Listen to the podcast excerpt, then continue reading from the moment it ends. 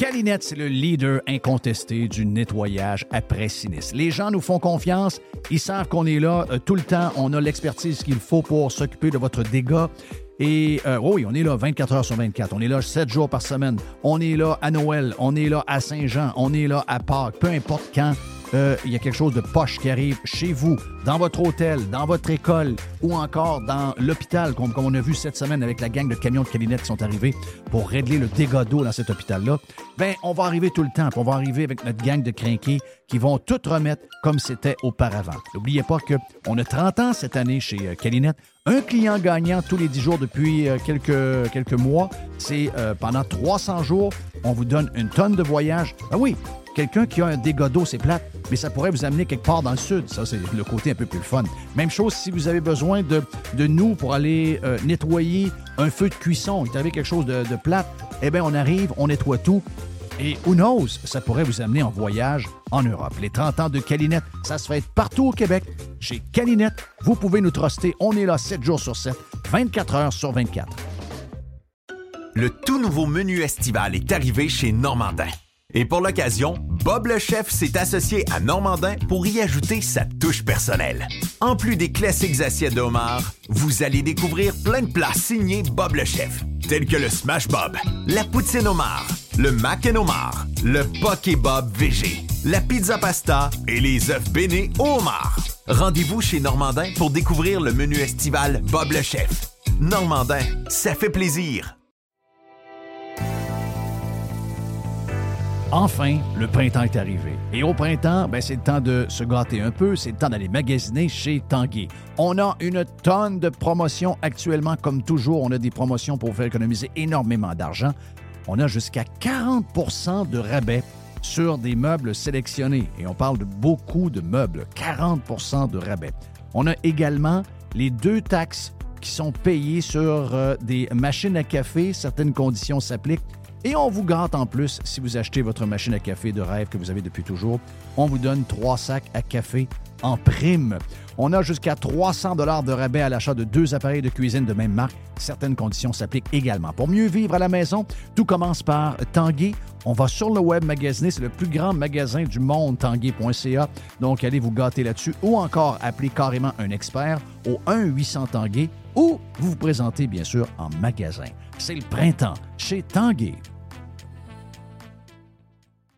Vous travaillez fort, la retraite est importante pour vous, vous avez raison. L'argent, c'est pas mal important dans la vie et on veut dormir tranquille. Une relation à long terme, basée sur la confiance, c'est ce qu'il vous faut. Daniel Lemieux, conseiller en placement chez IA Gestion Privée de Patrimoine, demeure disponible pour aider sa clientèle dans leurs plans futurs. Rejoignez-le à dlemieux.ca et vous aurez un conseil indépendant. IA Gestion privée de patrimoine et membre du Fonds de protection des épargnants. Dès le mieux.ca. This is going to give you the energy to go on. Radio Pirate.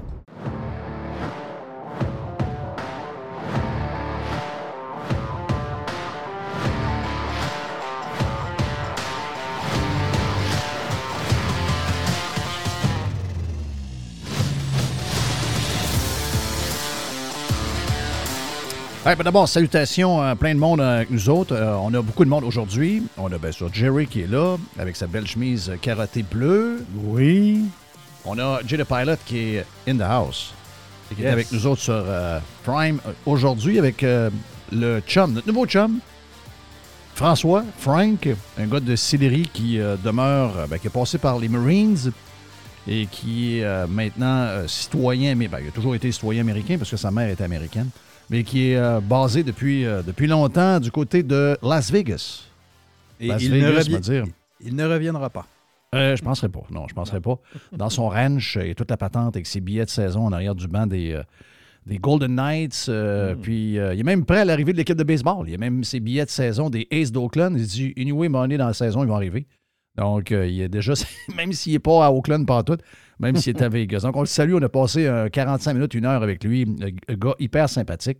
Imaginez-vous si. Euh, je pense qu'on s'est trouvé un nouveau correspondant. Le nouveau correspondant pirate à Vegas. C'est clair. C'est clair que oui. Ben oui, c'est clair que oui. Il faut parler avec, avec, avec Frank. Même sur Prime, il faut, faut y faire une place. Euh, Jay the Pilot est en shape de son bord, en ville pour quelques jours? Une semaine, en fait, en ville. En fait, oui? Oui, une semaine. ben, j'ai un petit aller-retour à Toronto vers la fin de la semaine. Elle ben, va pas à Toronto à partir de Regina parce que je veux saluer mon voisin Rick le Trucker qui euh, nous a envoyé son billet d'avion euh, one way, donc euh, un aller seulement, 848 pièces entre Toronto et Regina. Un aller. 848 beaux dollars. T'es même pas revenu, là. Mais comme on, comme on, disait hors d'onde, Regina, si t'es à Regina, t'es mal pris. T'es mal pris, ah, faut que tu quand même. Faut, ah tu sortes. Des Regina à partir de New York, il y en a plein. Il n'y a personne qui paye 848 pièces tu t'envoies, mettons, moi, je sais pas, à Des Moines. Des Moines, c'est ça qu'il faut dire? Des... Oui, Des Moines. Des Moines. D'après moi, tu ne payeras pas 848 pièces t'en aller à Des Moines. Hmm. oui, c'est sûr. Mais tu vas, avoir, euh, tu vas avoir le choix de probablement 3, 3 4 compagnies. Ah, c'est sûr. C'est sûr. ici, tu vas, avoir le choix d'une compagnie. Bon restaurant hier, on a parlé dans le Prime. Euh, tu as, bien mangé hier? Oui, j'ai bien mangé, bien, bien mangé, mais ça fait. Bien mangé, bien payé. Bien payé. Oui, bien mangé, bien ah, payé. C'est ça, bien mangé et bien payé. Est-ce que le monde te dit souvent que tu es tannant avec tes histoires de prix? Parce que vu que tu te promènes partout dans le monde, tu, tu euh. fais tes, tes J the Pilot.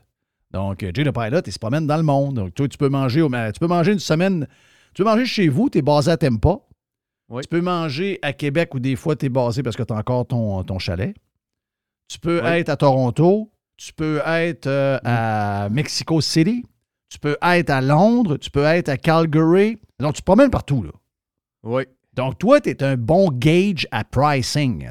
Ben, pour, avoir les prix, tu es un bon gauge. pour ça que je suis tannant un petit peu avec ça, parce qu'à toutes les fois, ça me frappe. À toutes les fois, je reviens ici, euh, je viens. Euh, ben là, l'hiver, en tout cas, j'ai peut-être skippé un mois. Là, à un moment donné, je suis pas venu pendant un mois, mais Sinon, je viens, je vais, au, je vais faire l'épicerie. J'ai un métro, moi, dans mon village. Bon, peut-être c'est pas le moins cher, mais je vais dans les restaurants.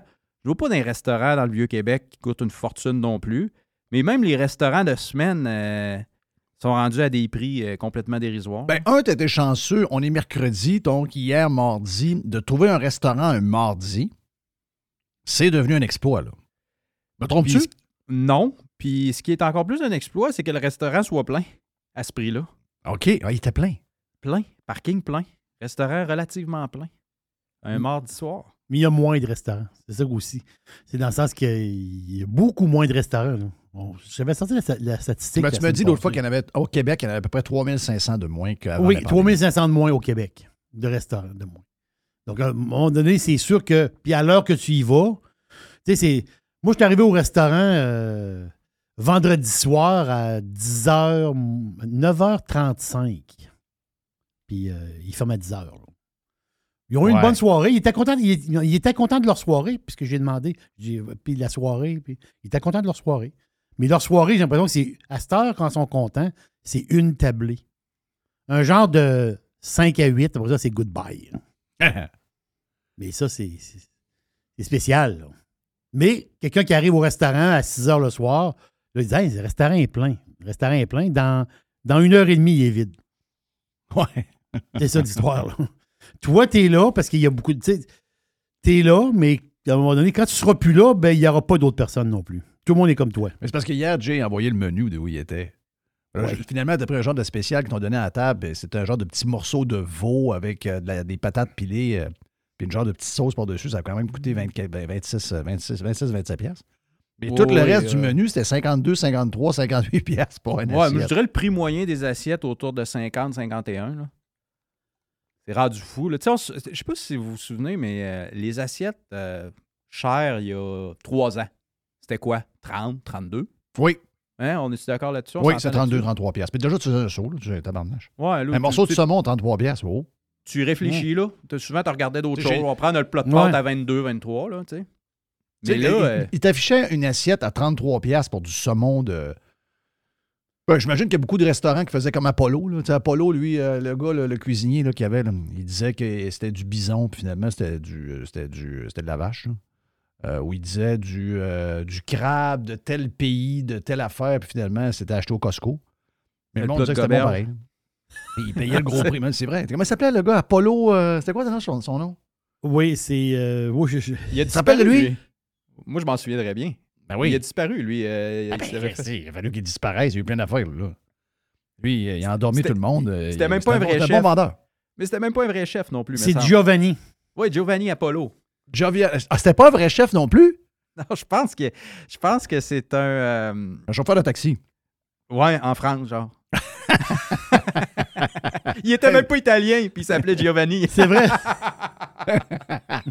Il était pas italien? je sais pas. Finalement, il n'y avait rien de vrai dans cette maudite patente, lui. Ah non. Mais lui, il disait au monde, il disait euh, Ouais, bison de, de la Nouvelle-Zélande. Puis finalement, c'était du steak acheté chez Costco. Oui. Tu sais, C'était ça d'affaires de C'est même. ça, Ben oui. Ah oui, euh, le, lapin à moutarde, c'était un, un morceau de poulet, là. Puis il avait été interrogé, puis euh, le- il avait été interrogé. Mais le monde, il trouve ça bon, là. Il trouve ça bon, les, les gens adorent, les gens adorent. Ouais, mais c'est pas- tu leur as quand même fait à croire que tu lui servais du bison, puis c'est du bœuf, là. C'est- Mais même dans mes souvenirs, il avait vraiment pogné les nerfs aussi à un moment donné. Il s'avait fait interroger, puis là, il, avait, il s'avait mis à sacrer d'un bord puis de l'autre, puis euh, Ouais. Lui, il a été cancellé avec raison. là. un genre Euh, d'imposteur, mettons. Mais euh, moi, j'avais l'impression dans le temps que, tu sais, pavé de saumon, là, ça coûtait 34 pièces. Voyons, c'est bon. hein. Tu sais, Dans le temps, le saumon, on le payait tout le temps 7,99, 8,99, gros prix. Des fois, il y avait des spéciaux à 5,99 pour du saumon. Ah, C'était du saumon du Chili. euh, du saumon qui baigne avec d'autres saumons, puis qui fait des kékas, puis l'autre mange des kékas du kéka de l'autre. Je comprends, mais c'était bon pareil. Et là, on disait, oh, le saumon vient de la Norvège. Finalement, c'est peut-être Oui. pas vrai partout. Puis il nous chargeait 33 pièces. Puis tu sais, tu disais, 33 pièces. Moi, j'aime, moi, j'aime le saumon. Moi, si tu, me, si tu me sers un saumon, arrive-moi pas qu'une patente de 4 pouces de long par un pouce et quart de large. Je, je- je viens fou. Ben, c'est exactement ce qui arrive. 33 pièces, bang, ce morceau de saumon, c'est un genre de, un genre de tablette de chocolat en saumon. Ouais. Tu sais, Ouais. Ouais, je l'ai eu l'autre fois, ça. Je l'ai eu l'autre fois à Toronto, exactement ça. Donc, dans ce temps-là, le, le morceau de saumon en question, même ce- prenez celui de la Norvège. Il était à 22 pièces pour la, grand- la grande affaire que tu achetais chez Costco. là. Tu disais, OK, morceau de main, t'en fais quasiment 20. là. Ben oui. Vous, vous, on coupe un morceau, on coupe un autre morceau. On en faisait un méchant paquet. Mais là, ils vendaient ça à 33 pièces, mais le sacrement de morceau de saumon est rendu à 51. Ben c'est ça. La même affaire. Oh oui, c'est la, la petite palette de chocolat. On y a rajouté probablement euh, euh, bio, là, sur le nom. euh, saumon de la Norvège, bio. Pêcher à la ligne. Ouais, pêche à la ligne. À la ligne. Ah oui, c'est de la bullshit, ça. Ah oui. Mais, euh, tu sais, tant qu'à être là-dedans, je j'avais pas ça. Je pas, c'est pas mes sujets d'ouverture pas tout, mais regarde. C'est qu'il y, y a un gars qui s'appelle euh, Maxime. Puis le gars, lui, il fait des affaires sur, sur Twitter. Il a jamais. C'est un gars pas connu. là. C'est un gars qui fait de temps en temps un, un tweet. Mais, mais là, il y a eu, un- il y a eu un 86 000 personnes qui l'ont vu. Puis il a même enlevé comme. il a même enlevé commentaire. Ça, ça lève tout le temps les histoires de prix. Hein. C'est qu'il va chez IGA, puis euh, il voit un melon d'eau, mais coupé en quatre. Tu sais, le IGA, là, de- il, il- là, il écrit à IGA. Il écrit à IGA sur Twitter. Il dit Hey, IGA, euh, il est tag. J'aimerais comprendre comment vous arrivez à justifier un prix de 8,40 pour un quart de melon d'eau. En extrapolant, on parle d'un melon d'eau complet de 33 Oui, ça fait 33 pièces du melon. Ah, ça fait cher de la pastèque en sacrament. Non, ça a peu, là. 33 et 40 le melon. Il dit Le prix me semble exagéré un peu pour deux coups de couteau, un brin de saran wrap et une simple étiquette IGA. ça, Il y en a c'est qui bon. abusent, hein? Euh, regarde, c'est malade. Ouais, bon, qu'est-ce que je vais. On a-tu des vrais sujets, d'autres là? Moi, je pense que oui, on a des vrais, euh, des vrais sujets. Euh, dans les sujets du, du jour, juste. ben, veux, est-ce que je peux saluer mon préféré? Et écoute, si Trump se présente contre l'incompétent de Biden, on va prendre pour Trump, c'est lui qui réussit à passer à travers l'investiture, on va, on va se rallier. Mais j'ai vraiment un penchant pour DeSantis. Je sais pas, tu sais, je ne vais pas embarquer dans DeSantis versus Trump, mais si vous me demandez lequel de, qui est mon, mon préféré, je sais, Jay, que tu l'as vu récemment dans un. C'était quoi, un genre de bar dans lequel vous étiez? C'était quoi ça? Ouais, c'était un- une espèce de, de gros euh, bar de, euh, linké sur un concessionnaire Harley Davidson. Hmm, Un genre de, de- de gros club de, de motards. OK.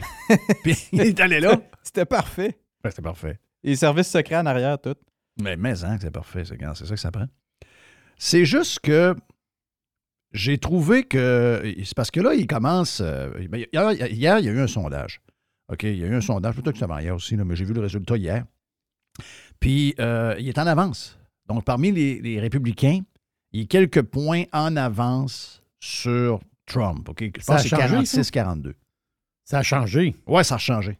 Ben, c'était le sondage, euh, excusez, c'était le sondage du CPAC que- qui Ouais. mettait Trump vraiment en avance, à 60 quelques pourcents. Mais ça, le CPAC, c'est euh, c'est pas les républicains. C'est con- C'est- conservative. euh, c'est comme la frange très, conserva très conservateur des républicains. C'est un- une organisation. C'était le sondage du, de, de CPAC, C'est ça. Et si tu vas dans la, la crowd plus large, ben, dans les républicains, on va dire modérés, là, euh, normaux, c'est, DeSantis qui est en avance. Écoute, à quatre points de différence à ce temps-ci, on peut dire que c'est né à nez. là. Mais euh, puis si tu te vas dans les, dans les dans les indépendants, ceux qui sont ni démocrates ni républicains, mais que là, trouvent que le gars qui est là est un peu bizarre. Euh, bon, je parle de, de Biden. Ben, eux autres sont, vont être plus portés à, à- à voter pour un gars comme DeSantis, pas mal, que pour Trump. Mais regarde, moi, je pense que peu importe qui va être là, euh, les démocrates sont en train de tout scraper ce qu'ils sont en train de toucher. Donc, euh, d'après moi, il y, a, une possibilité de voir. Puis si c'est Trump, la beauté de ça, c'est ce que j'aime. Si c'est Trump, c'est 4 ans. Avec DeSantis après, c'est 12 ans de règne de président républicain qui s'en viennent. Ah, dans- moi, dans ma, tête, c'est clair, clair, clair. OK? Donc, euh, je, je trouve qu'il y a peut-être une opportunité là. Mais malheureusement, ça risque de jouer dur. Puis on connaît Trump avec les histoires. Il y a un pareil qui a un petit pénis, puis des affaires de même. Donc là, ça risque de jouer très, très, très salaud. Donc, est-ce que ça va peut-être les briser les deux, une course aussi serrée? Ça, c'est inquiétant. Est-ce que ça va faire que Biden va se faufiler à travers. Parce que ça, joue tout le temps un peu dur dans, les, euh, dans investisseurs, mais là, tu as Trump qui n'a aucune limite. Trump, aucune limite. 0, 0, 0 limite. DeSantis en a plus un peu. Il est un peu plus euh, by the book, mais euh, très, je pourrais dire est très performant. À chaque fois qu'il ouvre la bouche, tu dis tabarouette. Puis, ce que je vous dis là, ça ressemble un peu à ce que Trump a déjà dit pendant qu'il était président. Mais c'est la manière que ça a été dit. Euh, c'est par rapport à l'histoire à l'Ukraine. Et j'aimerais tellement ça qu'on ait un politicien parce que. Au Canada, moi, je, veux dire, j'ai Poilièvre, je sais qu'il y a, beaucoup de monde qui aime Poilièvre. Puis je sais que. je vais poser la question peut-être à Joe tantôt. Euh, parce qu'on parlait avec Joe Hamel. Joe va être là avec nous autres tantôt un, petit quart d'heure avec nous. Puis après, Joe va rester dans le vestiaire avec euh, Dodu. Puis euh, Jay va être là. Jerry va être là. On va faire un, vestiaire. Donc, Joe va faire deux, deux, deux quarts d'heure, même plus. Et je vais lui demander, parce que je sais qu'il aime beaucoup Poilièvre, mais moi, Poilièvre, il y a des affaires un peu qui me, titillent. Il y a des affaires qui me titillent, puis je comprends l'histoire de toujours être stratégique dans les histoires de vote, que dans l'Ouest, il y a beaucoup d'Ukrainiens, puis que là, il faut être pour l'Ukraine. Mais il y a tout de une maudite marge. Là, c'est rendu que c'est Poiliev qui est quasiment celui qui veut envoyer le plus de, d'armes, puis le plus d'argent, puis il met la, de la pression sur Trudeau pour avoir plus, plus, plus. Donc, moi, personnellement, je veux dire, euh, ça ne m'attire pas beaucoup d'aller vo- voter pour Poilièvre si, dans un des sujets les plus importants de la dernière année, puis de là, puis la prochaine élection, ça va jouer beaucoup, c'est sûr, que finalement, j'entends encore la même maudite patente. Il faut leur envoyer de l'argent, puis il faut faire ci, puis il faut les appuyer, puis Poutine, c'est ainsi, puis... euh, Moi, ça, je l'entends. Je, je sais c'est qui qui pense ça. Je sais que ça gagne à Trudeau. Je sais que c'est Freeland. Je sais que c'est Mélanie Jolie. J'entends tout, là. J'entends tout ça. J'ai pas besoin de réentendre ça de l'autre bord. J'ai besoin d'avoir une autre, une autre alternative à ça. Puis, chez les républicains, attention, là, euh, c'est pas... euh, il y en a qui vont dire, oh, mais il n'y a pas le choix. OK? Puis j'ai déjà dit, un- si tu t'en vas contre les- les Ukrainiens, si, mettons, tu es chef du Parti conservateur, et que la majorité des Ukrainiens dans l'Ouest sont conservateurs, de dire que, ouais, moi, j'aimerais plus la paix que la guerre. Je ne pense pas que d'entretenir la guerre, c'est bien payant à long terme.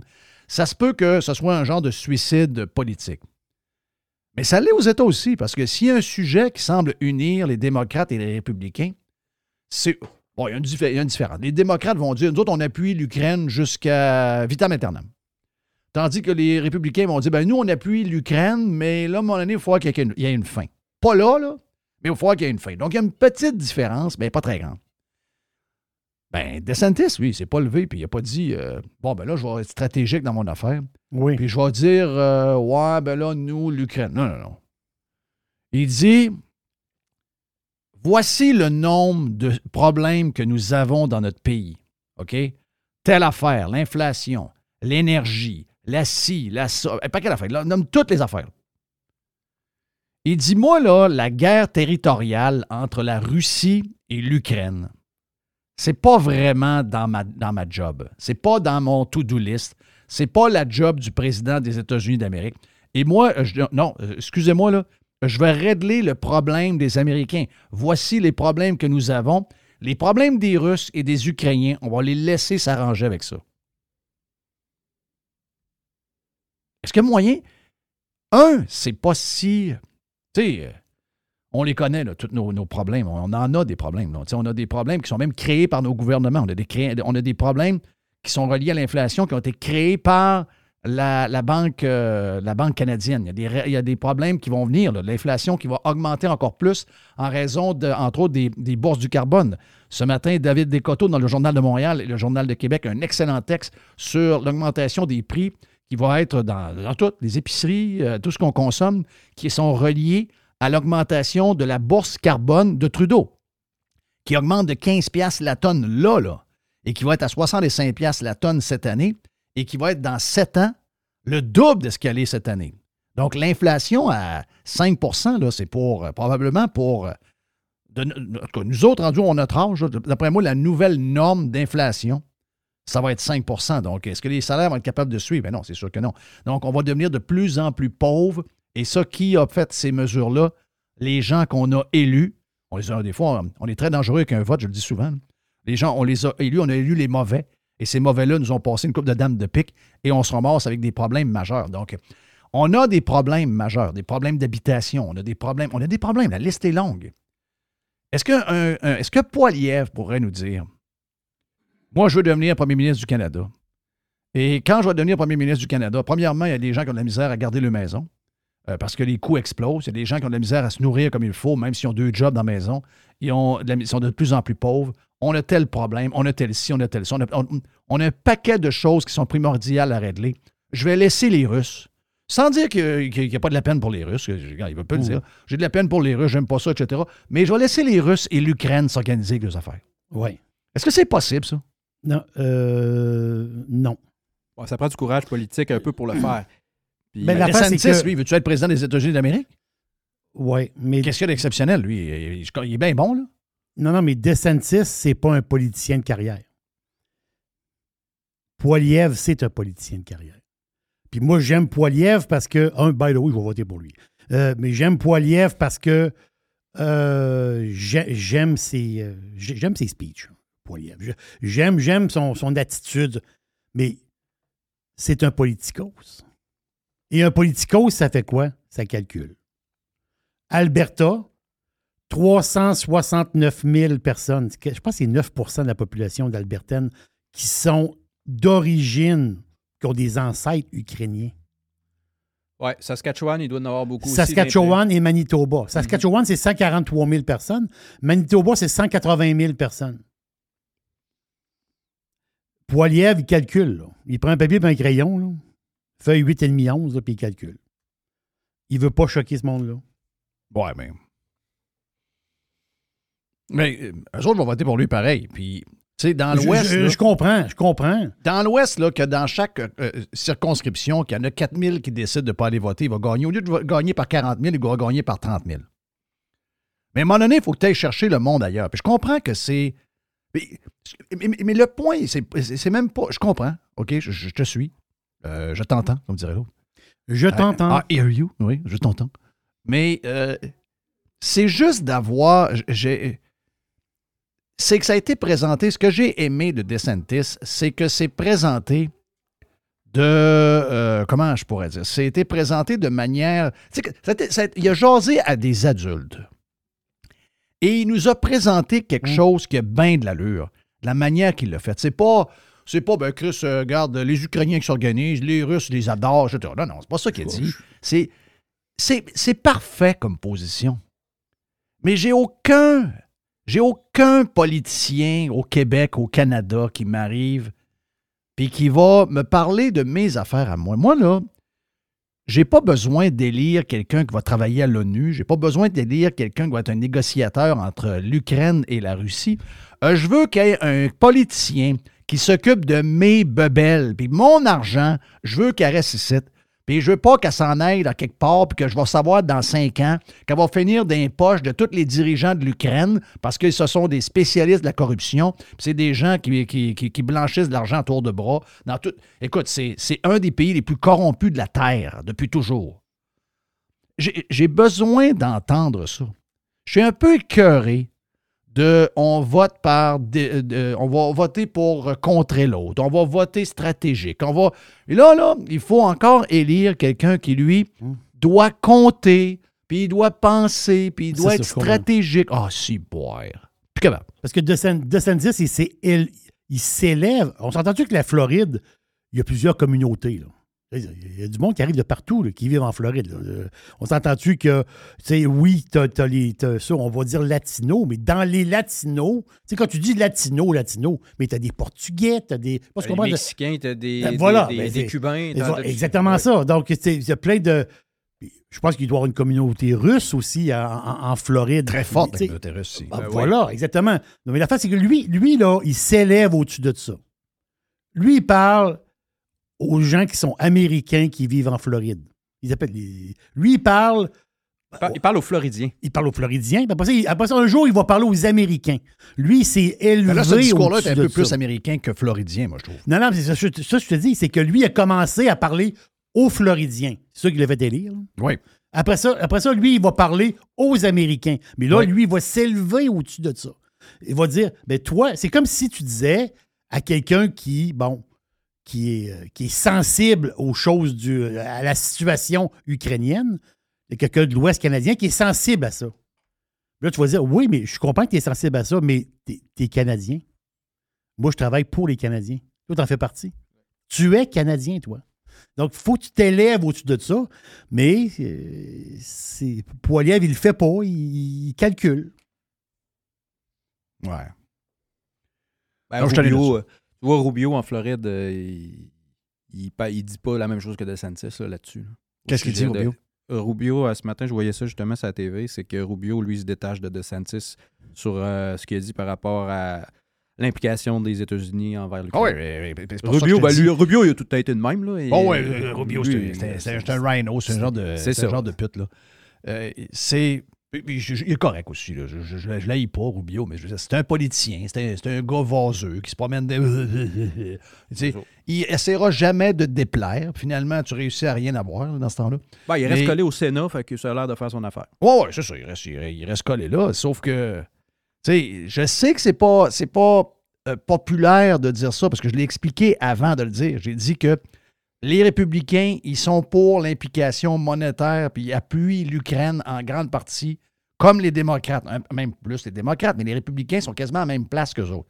Donc, d'arriver et de sortir ça, ça montre que le gars, il a des gros chenolles. Dans son char, là, après son, son, son, euh, sa- sa boule euh, pour tirer le euh, trailer en arrière du char, il y a deux grosses couilles en, en- en aluminium. là. Tu sais, les gars qui mettent ça, là? Oh, ouais, je- D'après moi, DeSantis, il y a ça Oui. en tout cas. Mais c'est sûr que ça. C'est sûr que. Parce que ça aurait été facile de dire ce qu'ils disent tous. C'est facile de le dire, mais la vérité, c'est elle qui a dit. C'est oui, mais non. C'est pas de nos affaires. Tu sais, je veux dire, ça finit par pu être de nos affaires. là. À un moment donné. là. Tu sais, C'est vos chicanes qui durent depuis tout le temps. Puis euh, là, on a donné. Puis finalement, ce qu'on veut, c'est la paix. On veut la paix. Négocier la paix. On veut négocier la paix. Moi, on veut, la- on veut que ça finisse. Ça là, ben, il y en a Moi, le problème là-dedans, c'est que ça finira jamais de la manière qu'ils qu'ils font ça de même, là, en envoyant de l'argent, de l'argent, de l'argent. C'est Ben quoi, non, le- ils, c'est- entre- ils entretiennent la guerre. c'est quoi le end result de ça? là? Pensez-vous que la Russie va arrêter, elle va sortir et elle va dire bon, ok, c'est bon, on arrête? Non. Ça pourra, ça pourra pas arriver, ça. Non. Fait que, euh, va falloir que quelqu'un s'assoie à un moment donné. euh, euh, ça peut pas, euh, on peut pas continuer à envoyer de l'argent là tout le temps. là. Exact. Anyway, gars, voilà, c'était la discussion. Mais j'ai hâte de voir euh, si. Je, je vais poser la question à notre ami euh, dans le prochain bloc. Hey, euh, justement, Joe est stand-by. On a le vestiaire avec Joe aussi et le Dodu. Notre chum Jay the Pilot is in, the, in town. Donc, en studio avec nous, Jerry est là. Mon nom est Jeff Fillion. On est en plein mercredi sur Radio Pirate Live. On vient.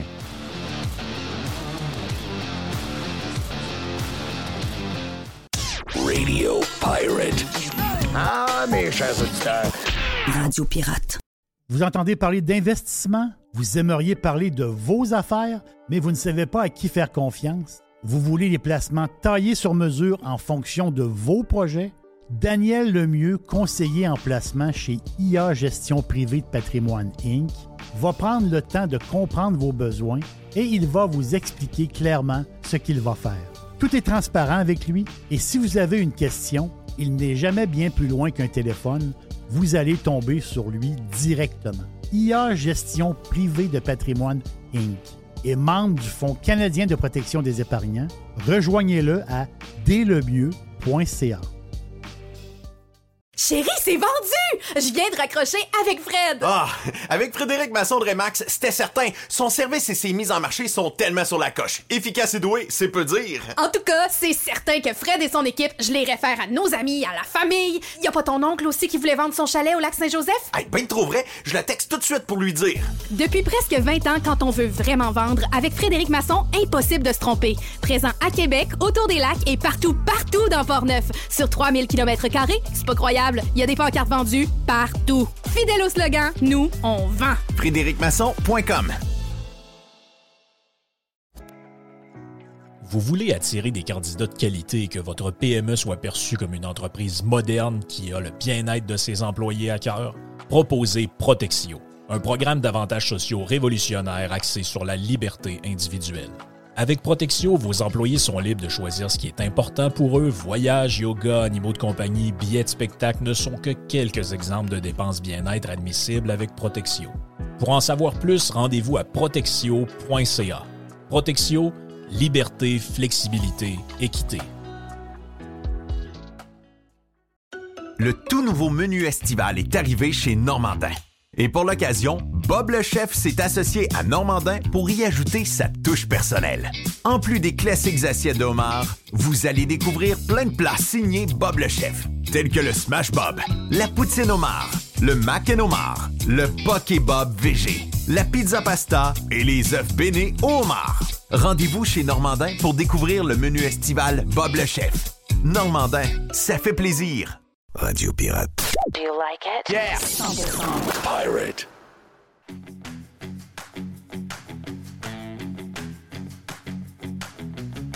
OK, de retour sur Radio Pirate Live. Le vestiaire est stand-by. Il sera du vestiaire. Mais là, on est là pour nous autres seuls, pour plusieurs sujets à jaser. On sera très freestyle aujourd'hui avec euh, notre chum Joe Hamel. Joe, euh, t'es salué. On parlait de ça dans l'ouverture.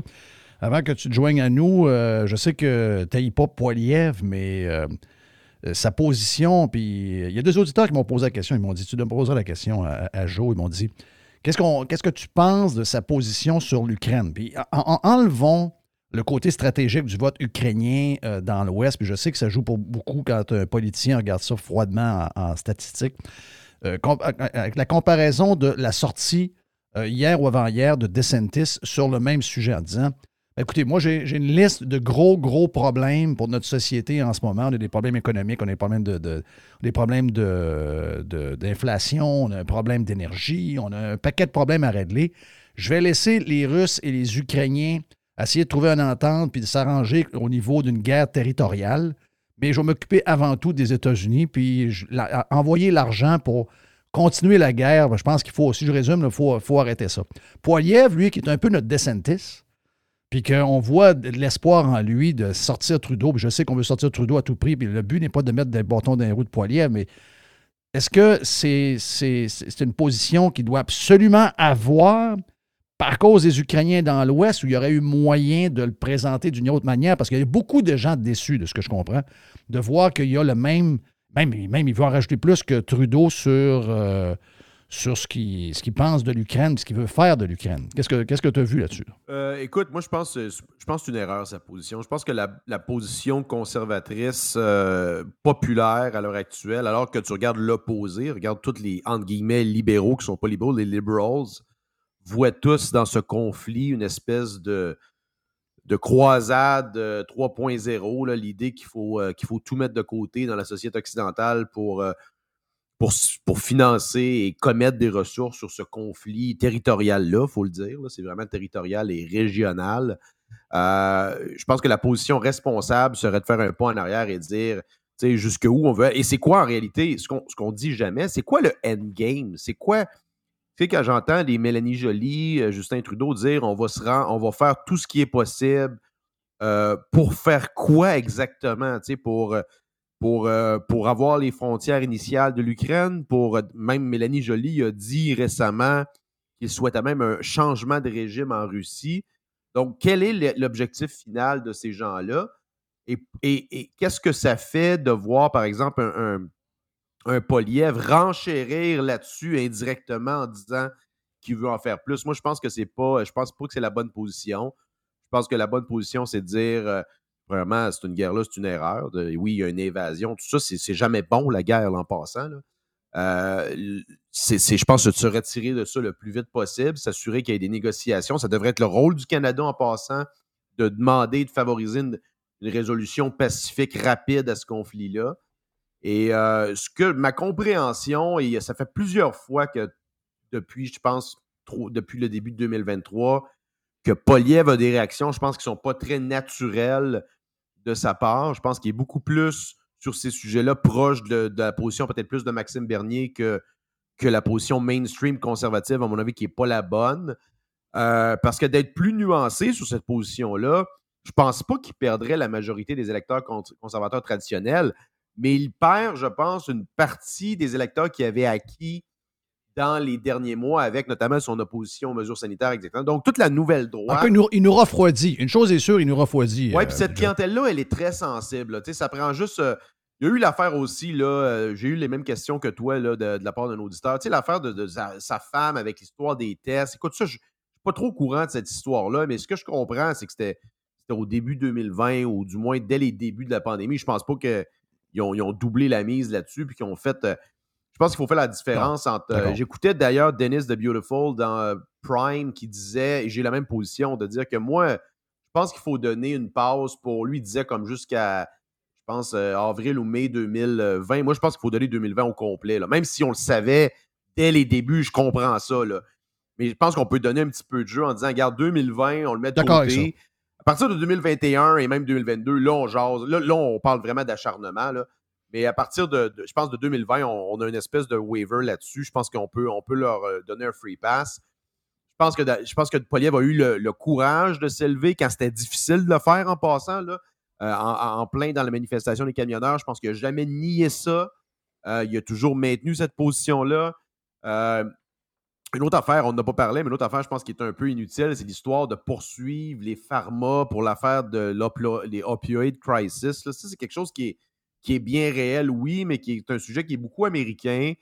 Euh, je pense pas que l'idée de poursuivre des pharma est le genre de climat qu'on veut, même si je, je, je, suis loin d'être un fan des pharma, là, mais overall, d'un point de vue, l'idée de lancer le message qu'on va poursuivre des compagnies au Canada euh, pour quelque chose qui est quand même relativement diffus et vague, l'histoire des opioids.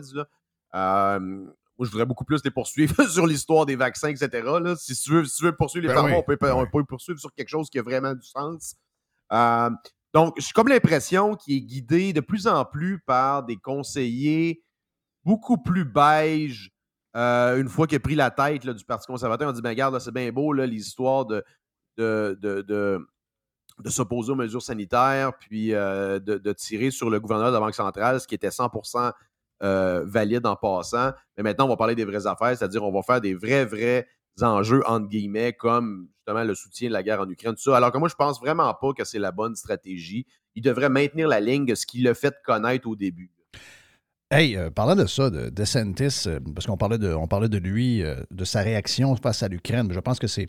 Écoute, elle n'est pas, pas extrême, elle est juste différente de ce qu'on entend parce qu'il semblerait que tous les politiciens, peu importe la couleur qu'ils ont maintenant, ils ont toujours presque le même liner. Ça faisait différent d'entendre DeSantis sur le sujet. Je sais que Trump a probablement le même avis. Euh, il va probablement dire que DeSantis a volé sa, ligne, donc ça, risque de brasser un peu.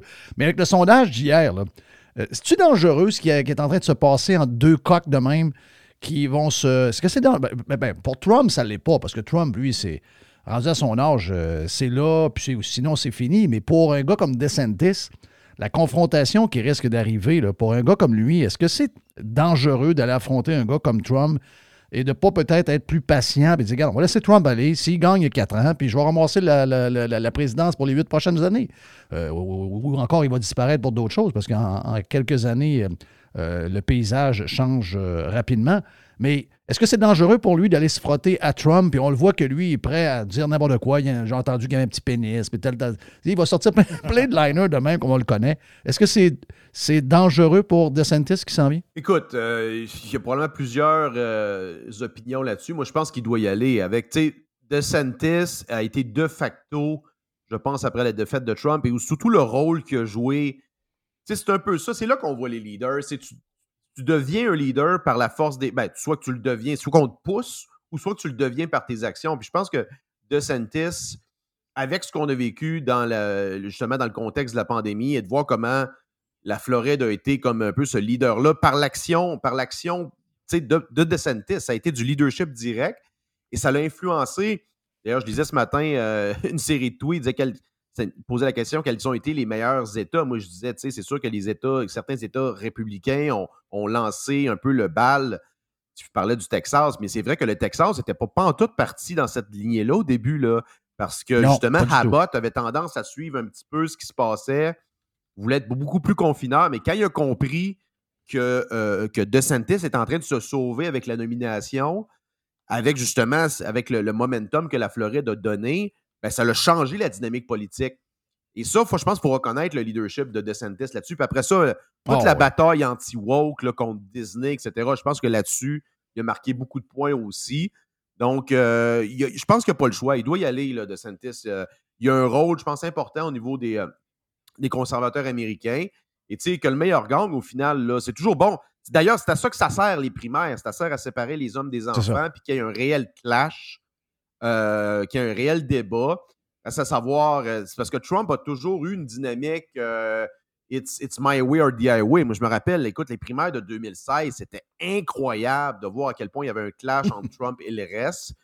À l'époque, ce, ce, qui, ce qui avantageait Trump, c'est qu'il était capable de dire, ben, garde, toute cette gang-là, c'est la vieille gang. Moi, j'arrive de zéro, j'ai les mains libres. Là, Trump se présente un peu comme un. Ben, premièrement, il a été battu, il a été au pouvoir. Donc, c'est pas la même dynamique que 2016. Tu es, un, outsider, mais plus tellement, parce que tu as quand même, quand même siégé là, dans, la, dans, la, dans le siège du, du président des États-Unis pendant, pendant quand même quatre ans. Est-ce qu'il y a un danger pour que hum, les deux, euh, parce que ça va virer à des. On le voit dans le sondage, les deux autres, euh, à date, ont, pas de. Pas de, il n'y a, rien, pour eux autres. Ça va être une bagarre à deux, c'est clair. Mais est-ce qu'ils peuvent il y a une opportunité. Là. Il y a un, président, il y a, un président que probablement même les démocrates ne veulent plus. Il y a un gars très faible qui est là, qui n'est plus, plus vraiment sur le poste.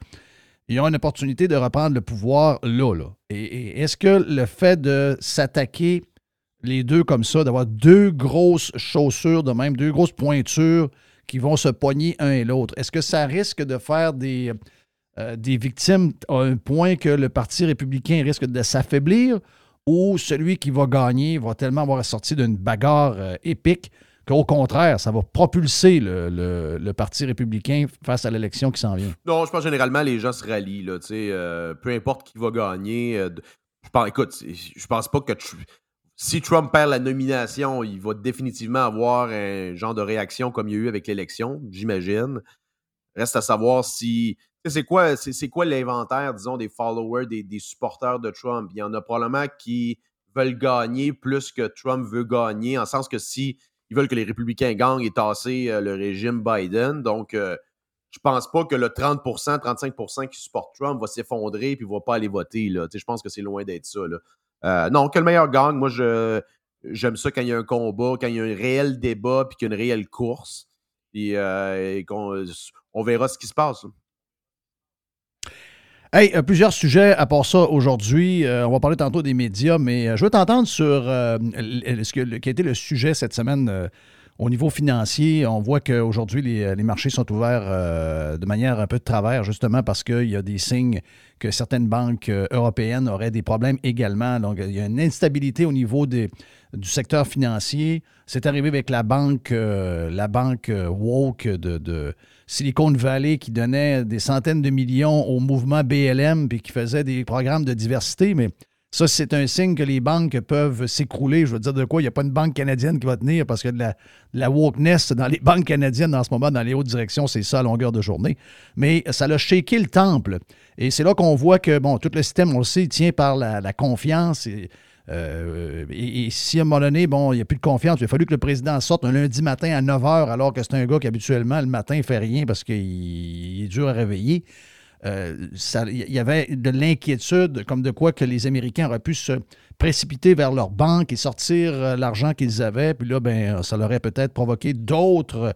Donc, est-ce que ça a été exagéré par les médias, ce qui s'est passé? Parce qu'aujourd'hui, maintenant, on ne sait plus trop. hein. On sait ce qui nous est présenté, la réalité, euh, c'est dur à savoir qu'est-ce qui est vrai et pas vrai de plus en plus avec, euh, je dirais, les clics, les, titres. Tout est devenu plus catastrophique que ça n'a jamais été. Est-ce que pour toi, c'est euh, euh, épeurant ce qui s'est passé cette semaine ou c'est quelque chose qui arrive depuis toujours, des banques qui, s'écroulent puis un autre qui revient? Ben, premièrement, c'est pas. je pense qu'il faut mettre en contexte. c'est- oui, ils vont dire ouais, c'est le plus gros effondrement de banque depuis. euh, je pense que c'était Washington Mutual quelque chose comme ça. C'était une des 20 plus grosses banques aux États-Unis. C'était un membre du SP 500, Silicon Valley Bank. là, mais c'est quand même une banque relativement, euh, pas dire boutique, mais qui, qui était ciblée sur un secteur particulier euh, d'un point de vue régional aussi. Donc, c'est quand même, entre guillemets, une petite banque. Euh, Puis quand on parle des banques européennes, on parle de Crédit Suisse qui était déjà dans la dèche euh, depuis longtemps. Déjà, Donc, oui. euh, tu sais, on parle pas, je pense, on parle pas de UBS ou de, de, grandes banques, euh, de, de grands groupes. Là. Et d'ailleurs, c'est un peu ce qui s'est passé, c'est que il y a eu un inflow, un transfert des capitaux. Je pense Bank of, Bank of America annonçait hier qu'il y a 15 milliards qui est rentré. Donc, les gens se quittent les petites banques pour aller vers les plus grandes banques. Moi, je pense, écoute, moi, je pense que c'est. Je ne veux pas re- faire toute la genèse de ce qui s'est passé, parce qu'il y a eu, un bon segment. J'écoutais avec, euh, avec Yann, là, il y a eu un bon, un bon segment sur l'explication, les fondements de ça. Euh, D'ailleurs, moi, écoute, je ne suis, pas- tu sais, je suis pas le plus grand fan des banques en général et surtout pas des banques centrales. Mais Non. il y a quand même des opportunités. Là. Regarde, tu regardais les banques comme euh, tu Citigroup qui perdait 6% avant hier, il repère 5% aujourd'hui. Euh, Wells Fargo, donc c'est des titres que j'ai achetés. Moi, je pense qu'overall, ça va, ça va revenir dans le sens où je pense pas que c'est si. Oui, je pense que le système bancaire en général, pas dire que c'est frauduleux, mais dans le sens qu'on sait que ça tient sur la confiance et que on a expliqué le principe que si tout le monde demain matin se garoche pour retirer leur argent, ça ne va pas fonctionner. Mais ça, euh, je veux dire, ça a toujours été comme ça. Par contre, est-ce que euh, Silicon Valley Bank et Crédit Suisse, c'est un risque systémique sur le système bancaire au complet? Moi, je pense pas. Euh, je pense pas non plus que. D'ailleurs, ce qui est incroyable, c'est de voir.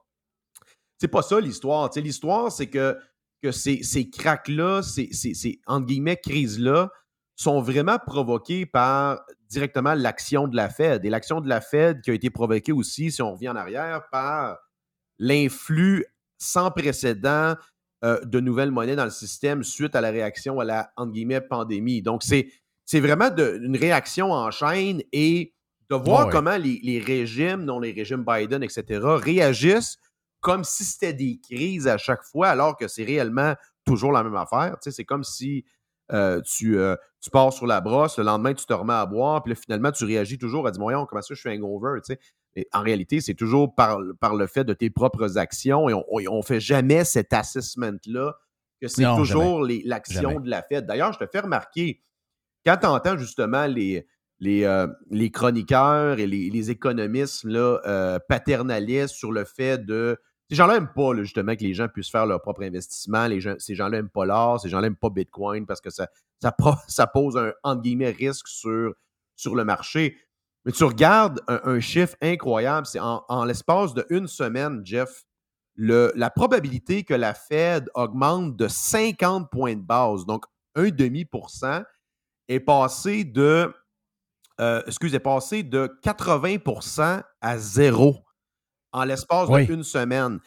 Ça, c'est incroyable en passant. C'est une variation incroyable pour une, pour une hausse aussi élevée d'un demi-point dans le contexte actuel. Et la Fed se, se targue de dire qu'elle est là pour promouvoir la stabilité économique. C'est de loin, c'est- plus volatile que, que bien, bien des assets. Et, et c'est ça qu'on perd de vue. Ces gens-là ne savent pas ce qu'ils font. Ils sont complètement dans le noir. Euh, là, d'ailleurs, c'est d'ailleurs, on commence à parler. Je regarde le, mar- le marché commence à pricer. D'ailleurs, le marché price une, euh, une, euh, un maintien des taux pour la prochaine annonce qui va être le 22 mars. Et dès mai, euh, tu vois, il y a- on commence à parler de, de baisse des taux dès juin 2023. Tu vois, 54% de Oh. probabilité de baisse dès juin 2023. Alors que l'inflation va probablement être largement encore en haut de la cible. On est à quoi? On est encore à- autour de 6 Donc, euh, avec un taux à 4,5. Donc, euh, euh, si on y va encore à coup de 0,25, moi, ce qui, je pense qu'il devrait être la chose à faire. On devrait continuer d'augmenter les taux jusqu'à temps qu'on soit largement euh, au-dessus. là. On ne peut pas garder les taux en bas du taux d'inflation. C'est impossible. là. C'est, c'est une erreur de politique qu'on voit. On envoie encore des mauvais signaux. Ça va créer des incitatifs. Les gens vont se remettre à emprunter. Et on l'a. Ben, c'est déjà parti, là. Vas-y. C'est déjà parti parce que euh, les taux hypothécaires aux États-Unis sont baissés de quasiment trois quarts de point depuis euh, l'histoire de la banque vendredi. Mais pendant ce temps-là, bon, euh, oui, ça, c'est une bonne nouvelle pour ceux qui font des maisons puis qui, veulent continuer à en vendre. Sauf que l'inflation, tu le dis, les chiffres sont sortis hier. On est encore haut, c'est encore la bouffe, c'est encore des choses qui sont primordiales pour, pour le monde, se nourrir, l'énergie, etc. Et ça, ben, il n'y a rien dans les chiffres. Quand on regarde, quand on lit le rapport qui est sorti, il n'y a rien qui nous montre. Puis euh, au Canada, c'est encore pire parce que la bourse du carbone, on l'a vu ce matin par un texte de David Descoteaux dans le Journal de Montréal, la bourse du carbone qui va augmenter, puis d'ici sept ans, qui va même plus que doubler, c'est une augmentation quasiment des prix à la consommation, de tout ce qu'on va toucher, de facilement 2 à 3% juste pour l'histoire verte. Donc, mets ça avec tout ce qu'on vit actuellement qui a été provoqué par la COVID et l'imprimage d'argent. Bien là, on va être pogné avec une inflation quasiment, je le disais ce matin dans, dans Prime avec euh, Jerry, puis euh, Jay de Pilot, j'ai dit, ben, j'ai comme l'impression que le 5 de, de- c'est ce qu'on riait là, avec euh, le premier ministre du, du Québec il n'y a pas longtemps, euh, le 5% d'inflation qu'on ne pensait pas qu'on allait revoir dans notre existence, c'est peut-être le nouveau 2,5% C'est exactement, écoute, c'est la ligne directrice, je pense, de notre discussion depuis maintenant deux ans. Moi, je pense que c'est ce qui va se passer. Ça va devenir la nouvelle normale. Les banques centrales vont s'ajuster en disant Ouais, mais on va faire une moyenne sur plusieurs années, ça va donner 2% Euh, On est en train de normaliser l'inflation. C'est ça qui est en train de se passer. On est en train de normaliser l'inflation, euh, qui, est une, qui est une conséquence directe. Et n'oubliez jamais ça. L'inflation est une conséquence directe de la politique monétaire des banques centrales, qui elle-même est une conséquence directe des politiques, des mauvaises politiques publiques des deux, ben, on va dire des 100 dernières années, là, mais réellement des, des deux, trois dernières années en ce qui nous concerne. Euh, et ça, de plus en plus de gens commencent à réaliser ça. Le bon côté des choses, c'est que l'histoire de, Silicon Valley Bank, comme l'histoire, par exemple, de l'inflation, il y a de plus en plus de gens qui commencent à réaliser comment fonctionne le système.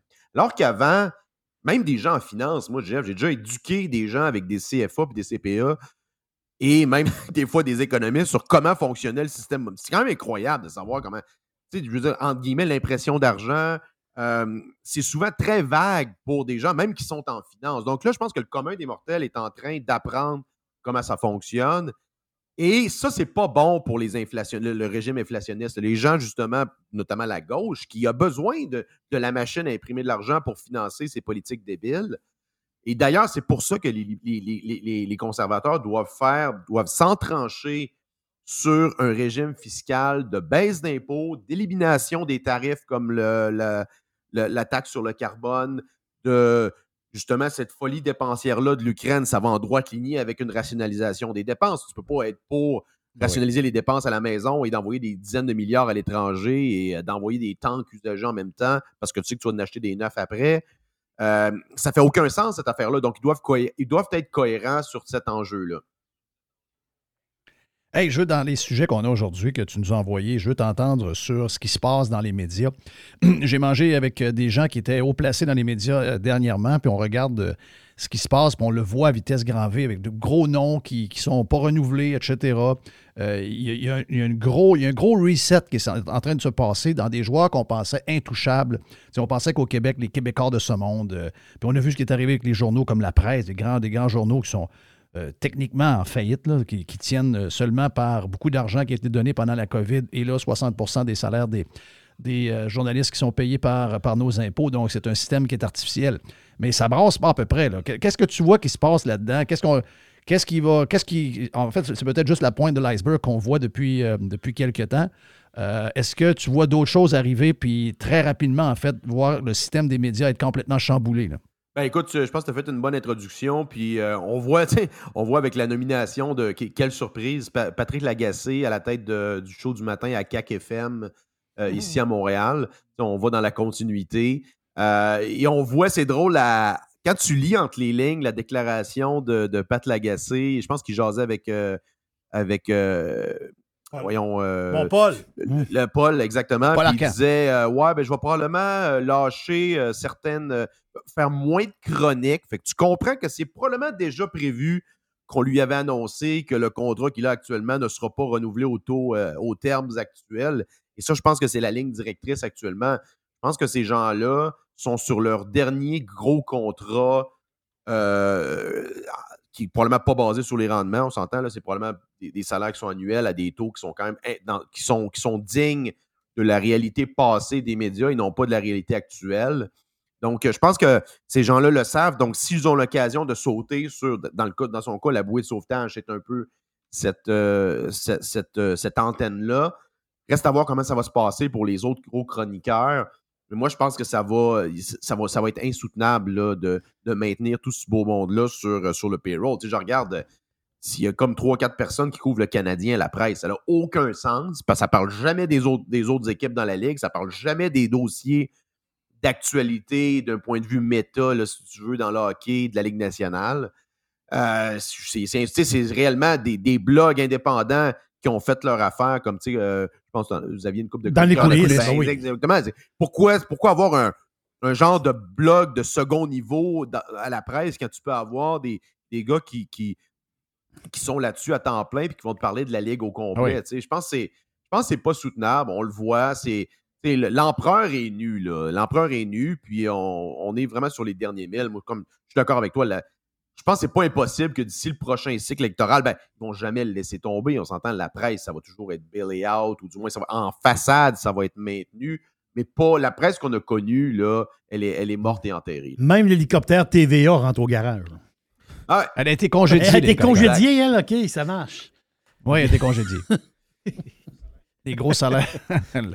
le, chauffeur, le pilote d'hélicoptère a été, a été congédié. En même temps que Maxime Chose qui est parti. Non, non, regarde, Ils ont- c'était une. ils ont essayé de trouver, c'est à cause ils ont essayé de trouver un pilote qui était journaliste en même temps. J'imagine, ouais, Un c'est deux ça, pour exact. un, hein. C'est un pilote on call tout le temps, euh, tu sais comment ça coûte, hein? C'est ça.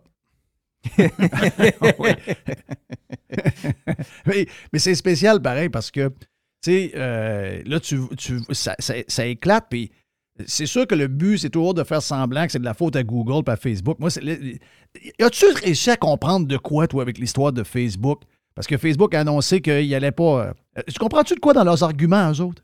Cette affaire-là, là, Jeff, c'est c'est un total gaslighting.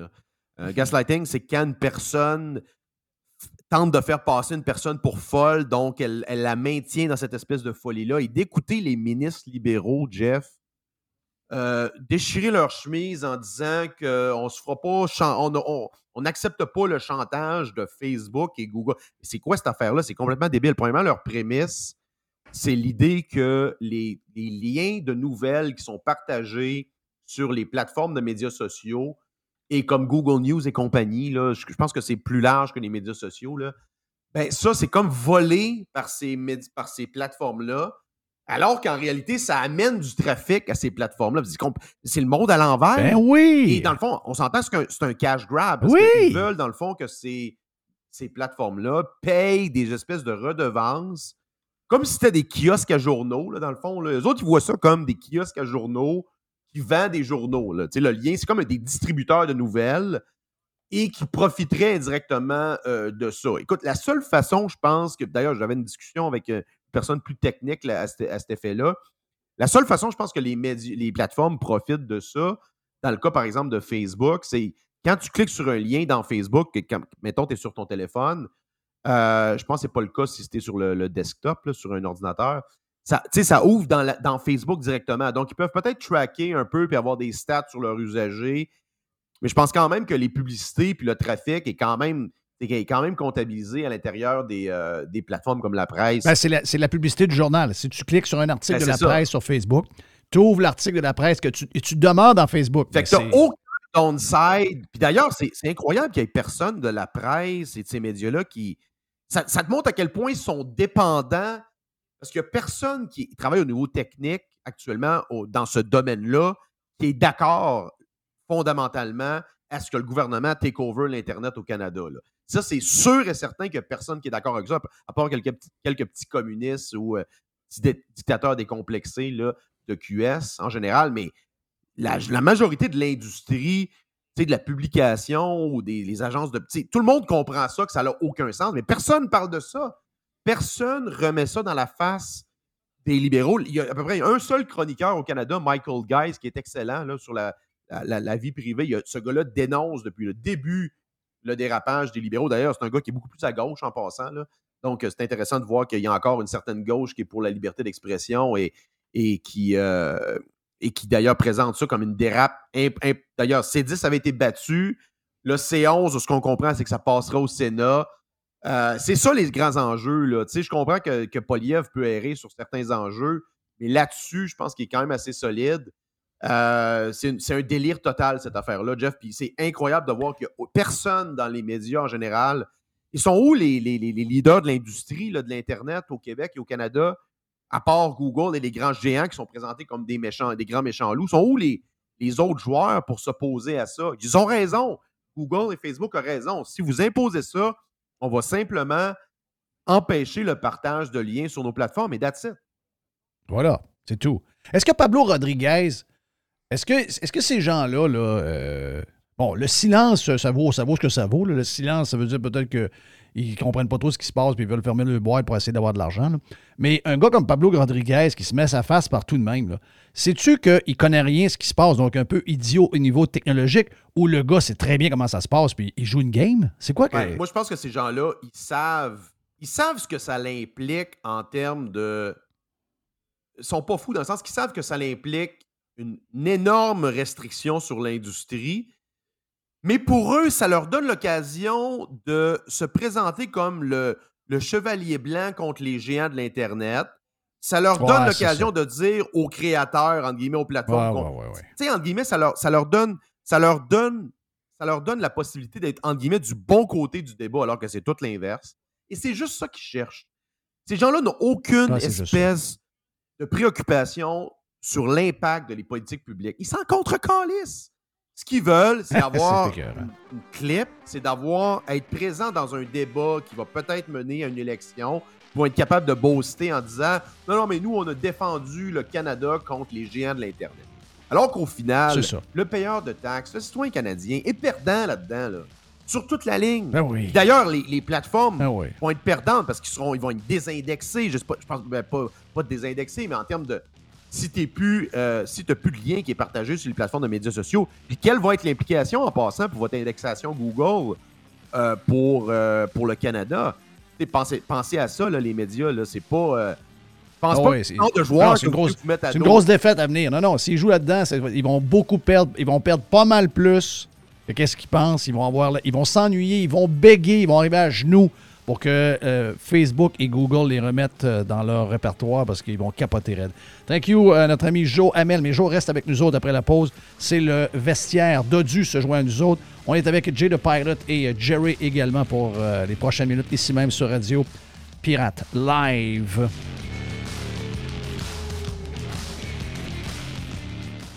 Radio Pirate. Ah, mes chers auditeurs. Radio Pirate. Chers amis pirates, mon nom est Frédéric Raymond du Golfe La Tempête. C'est un grand plaisir de vous parler aujourd'hui de notre grand projet d'expansion. Vous le savez, ça fait longtemps qu'on vous en parle. Le Golfe La Tempête est en train de construire un nouveau parcours de calibre international. On a très hâte de vous dévoiler ça quelque part dans l'été 2024. Faites vite, c'est la dernière chance de mettre la main sur l'un des derniers memberships restants au tarif actuel du droit d'entrée qui augmentera le 1er août 2024. Visitez le golflatempête.com. Contactez-moi dès maintenant pour planifier une visite.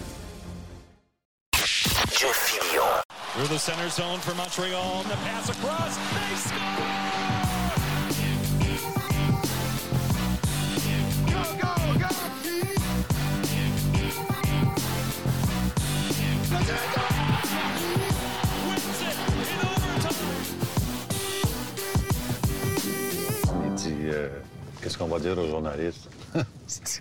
J'ai dit Dis-leur ce que tu voudras, Chris. Moi, je Chris mon camp. Le vestiaire vous est présenté par UH Clothing. Pour vos uniformes de hockey, de deck, de baseball 100% personnalisés, ainsi que pour vos vêtements corporels. Sur Facebook ou en ligne à uhclothing.com.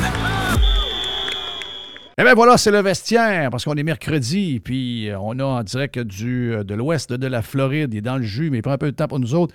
Notre chum Dodu, on était avec Joe Hamel juste avant, lui aussi dans le jus, mais regarde, maniaque de hockey, maniaque de sport. Donc, euh, Joe est là, on a notre chum Jay the Pilot qui est dans le studio, on a bien sûr Jerry, Jerry qui a toujours les mots sages dans ces discussions-là. Très sage. Et Mr. White est à la console. Premier sujet, euh, ça nous était amené en dehors des ondes tantôt par notre chum Dodu. Vous savez qu'il y a une nouvelle loi au Canada, puis c'est drôle parce que je parlais avec, euh, des, notaires que je salue, qui sont des, euh, pirates. Et euh, bon, eux autres ils font à peu près 1000 transactions notariées pour des transactions de maison euh, par année. Leur bureau est quand même assez gros. Et euh, 30% de la clientèle, c'est des gens, des, gens qui sont au Québec, qui travaillent pour le gouvernement, travaillent dans un hôpital, travaillent dans un CHSLD. Et ces gens-là, à un moment donné, sont capables, donc ils sont, immigrants, mais sont capables de se payer une maison. Et là, ben, avec la nouvelle loi, que je ne connais pas, là, euh, je pense que c'est pour prévenir les surenchères provoquées, entre autres, par les Chinois qui ne vivent pas dans leur maison. Mais ça a un impact euh, pour tout le monde, incluant peut-être les équipes canadiennes qui vont vouloir avoir des joueurs euh, autres que canadiens. Je me trompe-tu dans ce que c'est, ce que tu disais, Dodu? Oui, ben c'est pas mal ça. C'est parce qu'en fait, cette semaine, c'était le meeting des directeurs généraux à, Boca Raton, en Floride. Évidemment, le meeting, il, il est jamais dans le nord trop trop. hein. Euh, les gars se donnent un peu de bon temps. Puis ça l'a jasé un peu de. Puis ils ont, posé la question, entre autres, euh, au DG du Canadien, Kent Hughes. Puis c'est ça qui parlait. euh, parce que la loi est devenue, en- est rentrée en vigueur le 1er janvier. Et c'est un, ban complètement. Donc, c'est un- c'est une interdiction d'acheter des maisons pendant deux ans pour quiconque qui n'est pas résident permanent ou, citoyen canadien. Il y a quelques exceptions, mais ces exceptions-là, souvent, il va falloir que tu prouves que tu as rempli des rapports d'impôts, je pense, dans trois des quatre dernières, des, trois des quatre dernières années. Euh, mais les joueurs de hockey ne sont pas là-dedans. Euh, Puis c'est un excellent point là, de Kent Hughes qui dit là, les joueurs autonomes, tu sais, les joueurs autonomes, souvent, qui vont être libres comme l'air le 1er juillet, c'est des gars, c'est pas des gars qui ont 23, 24, c'est des gars qui sont rendus à 28, 29, 30. Ils ont une famille, des enfants. Quand ils vont signer d'une place, puis souvent, on le sait, là, le 1er juillet, les contrats sont rendus complètement fous. Là. Tu sais, tu signes un gars 5 ans, 30 millions.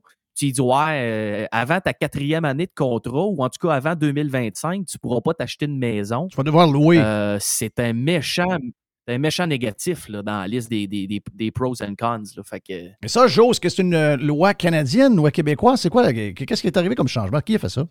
C'est une loi canadienne. Puis euh, d'ailleurs, j'avais dans notre chat, j'avais envoyé, il y avait un avis, euh, il y avait un article dans Droit Inc., qui est comme un genre de blog d'avocats et un genre de petit média ici à Montréal.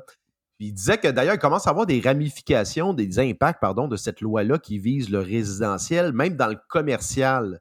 Donc, euh, c'est les conséquences, les conséquences inattendues de mauvaises politiques publiques.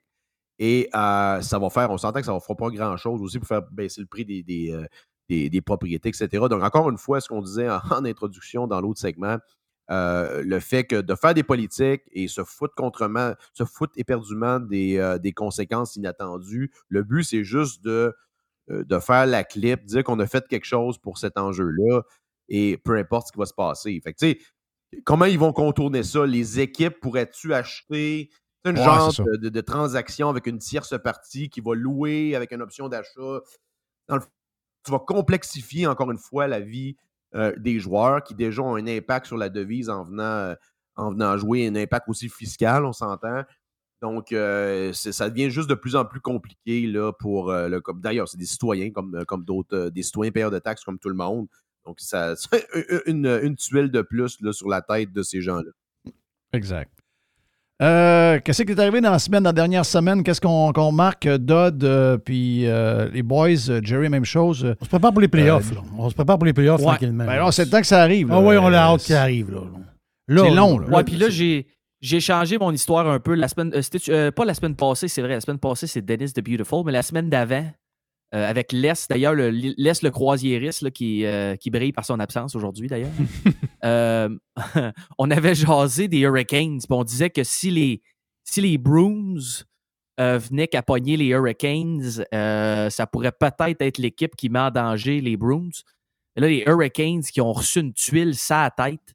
Euh, un de leurs meilleurs joueurs, Andrei Shvechnikov, qui va manquer le reste de la saison et les playoffs. Ça a besoin d'une opération. S'est pété le genou complètement. Ça pourrait peut-être changer le portrait, ça, les gars, parce que c'est un de leurs top là, à l'avant. Euh, donc, j'ai hâte de voir comment ça va bouger. Mais depuis qu'on s'est reparlé, euh, on s'était parlé comment les sénateurs étaient sur une, une stretch extraordinaire. Euh, Puis là, sont allés perdre contre Chicago, viennent de perdre hier contre Edmonton. Donc, euh, j'avais peut-être espoir qu'ils se rendent dans les playoffs. Ils ne sont pas complètement sortis, là. Mais mettons que, mettons que ça va, ça regarde pas trop bien. Puis Joe, ben, pour tes sabres, euh, ils ont perdu quelques matchs en main qu'il y avait aussi. Fait que Ouais, des, matchs, ça va être une euh, chaude des matchs inutiles, hein, euh, des matchs faciles. Je pense que c'était comme euh, Columbus. Oui. Il y a une couple de matchs qui auraient dû gagner. Mais ils ont gagné aussi des matchs inattendus, comme Toronto. C'était une, victoire inattendue. Mais en même temps, ça, ça aurait été mieux de gagner deux ou trois autres matchs. Par contre, ils sont encore à 66 games. Là, tu regardes les Islanders à 69. Euh, sont quatrième actuellement là, dans la course au wild card. Euh, à suivre, le calendrier, le reste du calendrier n'est pas trop facile non plus. Mais c'est pas impossible, euh, c'est pas impossible encore. Qui sont les équipes là, qui, depuis une semaine, ont amélioré? Je, vais aller dans NHL, mon, mon application, voir. Qui, dans l'Est, ont amélioré leur, leur chance de faire ou encore de confirmer leur place? Parce qu'entre autres, Pittsburgh aurait dû gagner ce match-là contre le Canadien. C'est des matchs importants pour eux autres. Euh, qui qui s'est donné une bonne semaine? Puis qui. euh, parce que je vois que euh, les Panthers sont encore là. là. Les Panthers, à 60 et, euh, 73 points en 67 games. Ils reçoivent le Canadien. Deux matchs, deux matchs en main sur les Islanders. euh, et Buff- Buffalo et ben, Washington aussi, un peu dans une certaine mesure. Donc, Buffalo, Washington, c'est assez serré finalement. Qui, qui, qui semble être bien positionné pour faire les playoffs cette semaine? Ça change en une semaine, c'est l'enfer. Mais qui semble bien positionné cette semaine? On va commencer par Dodd, puis après ça, euh, Joe et euh, Jerry. Ben, je, sais qu'il vient de perdre contre le Canadien, mais moi, je suis un peu surpris de Pittsburgh. Tu vois un peu les fins de saison, l'expérience qui rentre en ligne de compte. Euh, avant qu'ils perdent contre le Canadien, ils étaient sur un excellent stretch. Là. Euh, ont battre les Rangers. Avant ça, avaient battu la, la grande rivalité contre les Flyers. perdu en overtime contre Islanders. Donc, je pense que l'expérience des Pingouins va faire en sorte qu'ils vont aller, euh, sceller leur place en série. Euh, je suis obligé de te dire que les ça- je suis pas sûr que ça regarde très, très bien pour eux autres, mais ils sont sur une bonne stretch. Tu vois, les euh, Pittsburgh, là, leurs dix derniers matchs, ils ont sept victoires, trois défaites. Euh, je sais pas, ça dépend beaucoup des calendriers aussi, Jeff. Il y en a beaucoup qui ont commencé à parler de ça. Entre autres, je pense que les Sabres ont un des calendriers les plus difficiles d'ici la, la- fin de la saison. Euh, même chose pour le Canadien, by the way, dans la course au bingo, là, si on veut avoir le premier choix. Là.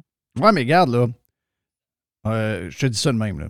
Buffalo perd contre Columbus. Match qu'ils doivent gagner, qui est dans le. Quand tu regardes le calendrier, OK? Ah, ils, euh, ils vont gagner ce game-là. Ils la perdent. Joue contre Toronto. Joe gage pour Toronto contre son club. Il gagne. Donc, en fin de saison, ça veut dire quoi? Regarde, Joe, je te laisse aller là-dessus. Ben, écoute, euh, je suis pas mal à la même place que, Dodd sur. euh, moi, je pense que Pittsburgh va y aller. Islanders euh, sont sur une bonne lancée, mais c'est plus risqué. Vegas sont à 69 matchs. Ça va vraiment jouer entre Floride, euh, Buffalo, Washington. Ottawa sont un petit peu plus loin, là. Mais euh, écoute, c'est. écoute, Buffalo a gagné sur la route, sont vraiment impressionnants. C'est un des, je pense, c'est un des deux clubs qui a battu Boston à domicile cette année, ce qui n'est pas rien. Euh, là, ce qui se passe, c'est que tu en fin d'année comme ça, c'est toujours un peu les, les outliers qui gagnent. Là, regarde hier, Chicago qui gagne contre Boston, une autre affaire de fou. Ouais, Euh, Boston a deux, trois défaites, là. ben, Exact. Tu l'avais vous l'aviez bien expliqué la semaine, ba- la semaine passée, justement, le, le fait que tu as des joueurs qui sont rappelés des clubs juniors ou des clubs, des clubs écoles. Les gars ont tout approuvé, fait qu'ils se donnent à 125 Fait que ça comble un petit peu, euh, des fois, des clubs qui sont éliminés, qui n'ont plus rien à perdre. On le voit que le Canadien, c'est un bon exemple. euh, alors que les, clubs qui sont à peu près certains de faire les séries ont un petit peu, lèvent un petit peu le pied. Je pense que c'est le cas actuellement avec Boston. Euh, c'est vraiment, actuellement, c'est vraiment plus une game de gardien. Puis moi, je ne suis pas un fan des games de gardien. Moi, je considère comme le gardien qui est un, pas un joueur de second niveau, mais dans le sens que je pense pas que c'est les facteurs qui. Moi, je pense que ça joue beaucoup plus à l'avant. Je suis pas prêt à payer 10 millions pour un gardien par année. Euh, tu regardes, j'aime mieux avoir un gardien qui est stédé dans les buts ou mettons deux gardiens. Le problème de Buffalo, c'est qu'il alterne avec trois gardiens. Tu sais, as Connery, Lukanen, puis, euh, puis Craig Anderson qui a, qui a quand même gaulé des games incroyables de temps en temps. Le problème, c'est qu'ils sont, tout le temps en train de, de scier entre ces trois gardiens-là. tu sais. Donc, euh, la, course dans l'Est, tu vois, je regarde, là, ça va vraiment être, je pense, Washington, Buffalo, Floride, Islanders pour la, course au, euh, au Wild Cards. Ottawa est un peu loin, là, rendu à Détroit, je pense que c'est euh, c'est réglé. Montréal, Philadelphie, ça c'est définitivement out. Euh, on a une course là, dans l'Est, c'est ça qui va être intéressant. Alors que dans l'Ouest, je sais pas, je regardais la Ligue au complet. C'est quand même incroyable. là. Tu regardes le, dans la Ligue au complet, les trois premiers. ah, Là, tu vois, Vegas a remonté, mais aller jusqu'à quoi la semaine passée? Les cinq premiers clubs, c'était des clubs de l'Ouest, de l'Est. là. Oui. Puis c'est ceux qui se sont améliorés le plus à la période des transactions, mais dans l'Ouest, ça joue toujours un peu plus, un peu plus robuste. Fait que ça va être, c'est ça qui va être intéressant de voir euh, quand, les séries vont commencer. Mais hey, euh, j'ai une petite anecdote pour vous autres par rapport à ça, euh, par rapport aux Canadiens, les gars, parce que j'avais parlé il y a quelques semaines, tu sais, euh, dans ma petite ligue du lundi, euh, je joue avec Andrew Hammond, l'ancien euh, goaler des sénateurs. Euh, mais lui, il, il avait été échangé aux Canadiens l'année passée en fin de saison. Euh, puis là, il s'était blessé à la cheville, ça va pas très bien. Il m'a montré sa cheville, il s'est fait opérer. Je, comprends pourquoi il avait de la misère à gauler un peu, mais il avait eu des bonnes performances pareil avec Canadien. Puis vous le savez, depuis le début qu'on en a parlé, moi, la nomination de Martin Saint-Louis, j'ai toujours été derrière ça. J'ai toujours euh, eu bien confiance au gars. Euh, et Andrew Hammond m'a dit Martin Saint-Louis, c'est le meilleur coach qu'il a eu dans toute sa carrière. Comment il approche la game, le côté, autant le côté, euh, comme on dit, comme dit l'expression, les X et les O, euh, et aussi le côté human. De ce que j'ai compris, euh, Martin Saint-Louis, quand il est arrivé en fin de saison l'année passée, séparait les, la fin de saison en tranches de sept matchs. Fait qu'il faisait des séries 4 de 7. Puis rendu, mettons, sixième match, septième match, le gars sortait des liasses de billets, mais collait ça au tableau, de son propre argent. Donc, euh, de ce que j'ai compris, Martin Saint-Louis, l'année passée, pour finir l'année, il a pas mal coaché gratuitement. Parce qu'il n'y avait pas. On se rappelle, il a signé le contrat pour finir l'année. Euh, et puis après ça, il a signé cet été. Mais euh, Martin Saint-Louis, ça lui a peut-être coûté de l'argent finir la saison l'année passée. Mais juste une petite anecdote de même pour un gars qui a, qui a joué pour lui. Là. Mais c'est, j'ai trouvé ça quand même intéressant parce que le gars a quand même roulé sa bosse longtemps dans le hockey. Il est rendu à 35, Ouais, il en a vu, là. 36. Il- Il, en a vu il- des bons coachs. Là. Ah ouais, puis au ça. niveau technique, au niveau de l'approche euh, des X, des O, comment il approche ça, les, les détails qu'il remarque, etc. Il dit c'est le meilleur que j'ai eu de ma vie. là. Hey, avant d'aller plus loin, juste, euh, je vais voir le, le- le- le- le point de vue de Jerry sur ce qu'on a jasé tantôt. savoir si, Ce qui est si dole. les, euh, Jeff, ce qui est dole pour. euh, parce que je ne ferai pas plaisir à notre chum Denis en disant ça, mais ce qui est, vraiment dole, c'est que les sénateurs. D'après moi, les sénateurs, dimanche qui vient, on va savoir s'ils vont essayer ou pas. Puis là, ils reçoivent. Ils reçoivent Colorado euh, demain. Après ça, ils jouent contre Toronto. Ils ont deux games contre Toronto d'ici à la fin de l'année. Deux games contre, euh, Floride. Euh, ça va être très difficile. Toronto, il reste quoi? que 12 games à peu près euh, dans, dans ce coin-là? Moi, je pense qu'ils ne peuvent pas perdre plus que deux games.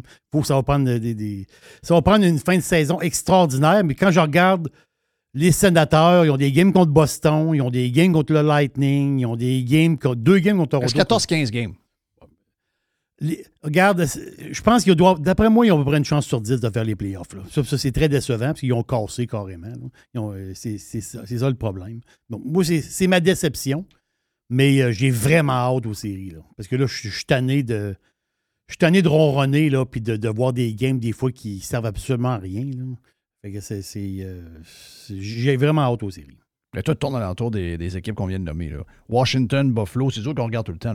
Euh, Floride, New York Islanders, puis après ça, le reste, on regarde quasiment pas. Tout est, et On regarde juste peut-être les, les, les- les blessés, comme tu disais. Entre autres, c'est le cas d'un des, des piliers des- des Hurricanes. Euh, écoute bien, je veux c'est long. C'est long, on le dira pas assez souvent. On, on l'a dit, on l'a dit, on l'a répété, on l'a meilleure saison qu'on a connue, c'est quand il y a eu le dernier lockout, puis on a eu 42 games, puis c'était hyper trippant. Mais je dire, regarde, euh, on ne commencera pas à challenger le modèle. Ils changeront jamais, jamais, jamais, jamais. C'est le seul moyen de faire de l'argent. Sinon, les gars vont gagner euh, 40 de moins d'argent si on coupe le, le- le calendrier du, du tiers. Donc, il faut, faut dealer avec. Euh, qu'est-ce- quoi d'autre dans, dans- dans votre semaine de, de NHL ou de n'importe quel sport? Euh, c'est quoi que vous aviez dans vos, dans vos listes, les boys? On peut-tu parler d'autres choses? Parce que j'avais deux petites anecdotes drôles. Euh, euh, Avez-vous écouté le film euh, Moneyball? Ben oui. oui. Oui, ben oui. Bon, avec, avec, eh, ça, ça raconte l'histoire des Aces d'Oakland. Je sais pas si vous vous souvenez, euh, dans le film, à un moment donné, il y a un gars qui se fait échanger aux Aces d'Oakland. Là, il arrive, il se pogne une canette de liqueur, il faut qu'il paye dans la machine. Oui, il faut qu'il mette 50 cents dans la machine. C'est ça, une Oui, pièce. il une dit- 50 cents, c'est ça. Il faut qu'il paye. Là, il se revient, il dit Voyons, qu'est-ce qui se passe? Là, son, son coéquipier, il dit ben, Bienvenue à Oakland. Ah, C'était David Justice, je pense, dans le film, qui venait de se Ah. faire échanger là. Mais là, on a appris aujourd'hui que les Yankees, qui valent à peu près 6 milliards de dollars, ils payent pas le 9 piastres pour que le joueur ait le Wi-Fi dans l'avion. Ah! c'est bien correct. Ils font, ils font payer le Wi-Fi aux gars. c'est- Ben, c'est correct. Pas pour vous écœurer, mais euh, je vais être au Yankee Stadium dans, euh, dans deux semaines, le premier, Oh, oh, samedi oh, 1er avril. 1er avril, ouais. Donc, c'est la- c'est euh, le début de la saison premier? Ouais, ben l'opener, c'est la, la journée d'avant. Je pense que c'est le vendredi. Nous autres, on y va le samedi. Là. Je vais voir, Oh. les, euh, je vais voir les Jays euh, le 24 euh, à Dunedin, en Floride. Oui, ça, c'est ben, juste la dernière semaine avant le début de la, Ouais, avant ouais. le début de la saison. Ouais. Mais moi, je trouve ça correct. Moi, que l'équipe, l'équipe te paye des millions de dollars pour jouer à la balle. Tu peux de même payer ton, ton Wi-Fi. Ouais, mais ils se font servir des, des filets mignons payés par l'équipe, mais il faut qu'ils payent 9 piastres de Wi-Fi. C'est un peu spécial. là. Mais j'ai trouvé ça bien comique. Hey, mais j'ai un autre breaking news, sinon, Jeff. Vas-y donc. Vous savez, tu sais, euh, Véronica euh, Radjek, là, qu'on a parlé, qui avait des rumeurs avec Brady, tout ça, là. La fille qui voulait faire des, euh, donner des petits bisous sur le, sur le casque de, de- de football à, à Tom Brady. Oui, c'est ça. Ben là, euh, cap- on le sait, le Tom cap a pris sa retraite. Fait qu'il Sur va le probablement aller vivre à Indian. Creek, à, à Miami. Euh, mais là, les Bucks viennent d'engager un autre corps arrière. Fait que d'après moi, c'est peut-être lui qui a des chances, là. Le boulanger, il vient de signer un an à Tampa Bay. Oh! OK. Ouais. Le Ouais. boulanger, euh, d'après moi, euh, il, va, il, va, il va être assez agressif euh, avec Mme Rajek là, euh, de son arrivée à, à Tampa Bay. Donc euh, voilà, un peu de football parce que ça brasse quand même dans le football ces temps-ci. là. Avec les agents, regarde à matin, les, les Cowboys de Dallas qui ont libéré Ezekiel Elliott. Euh, donc lui, Ouais, puis son- ben- sa, sa visière teintée puis son gros salaire sac le camp. Fait que ça, ça va. Ben, depuis qu'il avait signé son gros contrat, il faisait plus rien. Non, puis l'autre était-tu donné- bon aussi, là? Pollard, je pense. Il était écœurant, Exact. Fait que, Tu vas pas, euh, là, tu vas, tu vas pas au Valspar Championship en fin de semaine? Non, pas en fin de semaine. Euh, je suis allé l'année passée, mais euh, cette, cette année, euh, on prend- prend- ça a donné moins bien. Puis euh, je- même, j'ai, nous autres ici, on parlait de baseball. J'ai les Red Sox euh, à peu près à 15 minutes, puis j'ai même pas été un match encore, mais euh, j'aimerais ça peut-être y aller avant que le, le spring training finisse. Mais euh, il y a du monde, hein? Ça attire, ça attire le- le- les foules, le baseball. On n'en parle pas beaucoup, là. Ah, c'est fou. Euh, parce euh, que c'est moins populaire qu'au Canada, mais euh, aux États-Unis, m'a dire une affaire, euh, ça attire les foules en tabarouette. Ah, puis surtout que j'ai, moi, j'ai, euh, avant, je demeurais à côté du stade, euh, dans le coin de Fort, euh, de Fort Lauderdale, les gens qui, euh, qui sont, ben, J- the Pilot, tu connais le coin, c'est à côté de l'aéroport, euh, le- le- l'aéroport commercial sur Commercial Boulevard. Et la, la, c'est la 1, pas la 1, mais la, la 95 qui est là. Donc, juste à côté, il y a toute une installation de baseball. Et les Yankees, suis à côté, je pouvais y aller à pied, ça coûtait 5 piastres. Une pièce hot dog, une pièce la bière, 5 piastres rentrer pour les games. Et là, à cette heure, on est rendu à des games à 35$ pour euh, l'avant-saison. Donc, euh, tu y vas, mais tu y vas pas tous les jours. Avant, on pouvait y aller à tous les jours, mais à 35$ la, la, game, 5$ la bière. Tu dis, OK, on va y aller une fois. Puis on verra après si ça nous tente d'y aller, d'y aller une deuxième fois. Hey, Joe, euh, euh, je sais que tu es maniaque de hockey. Quel sport tu suis en deuxième après le hockey? Ça, ça me. Ça j'ai j'ai pas, vu si tu suivais la NBA ou la NFL. ou C'est quoi ton deuxième sport? Je suis un fan de, je suis pas un fan de football, comme je t'avais dit. Je suis, euh, je trouve ça un peu slow. Le, le deux, ça- je le suis pas, mais que j'aimerais peut-être commencer à suivre, c'est le basket. Euh, plus similaire au hockey en termes de fluidité, rapidité.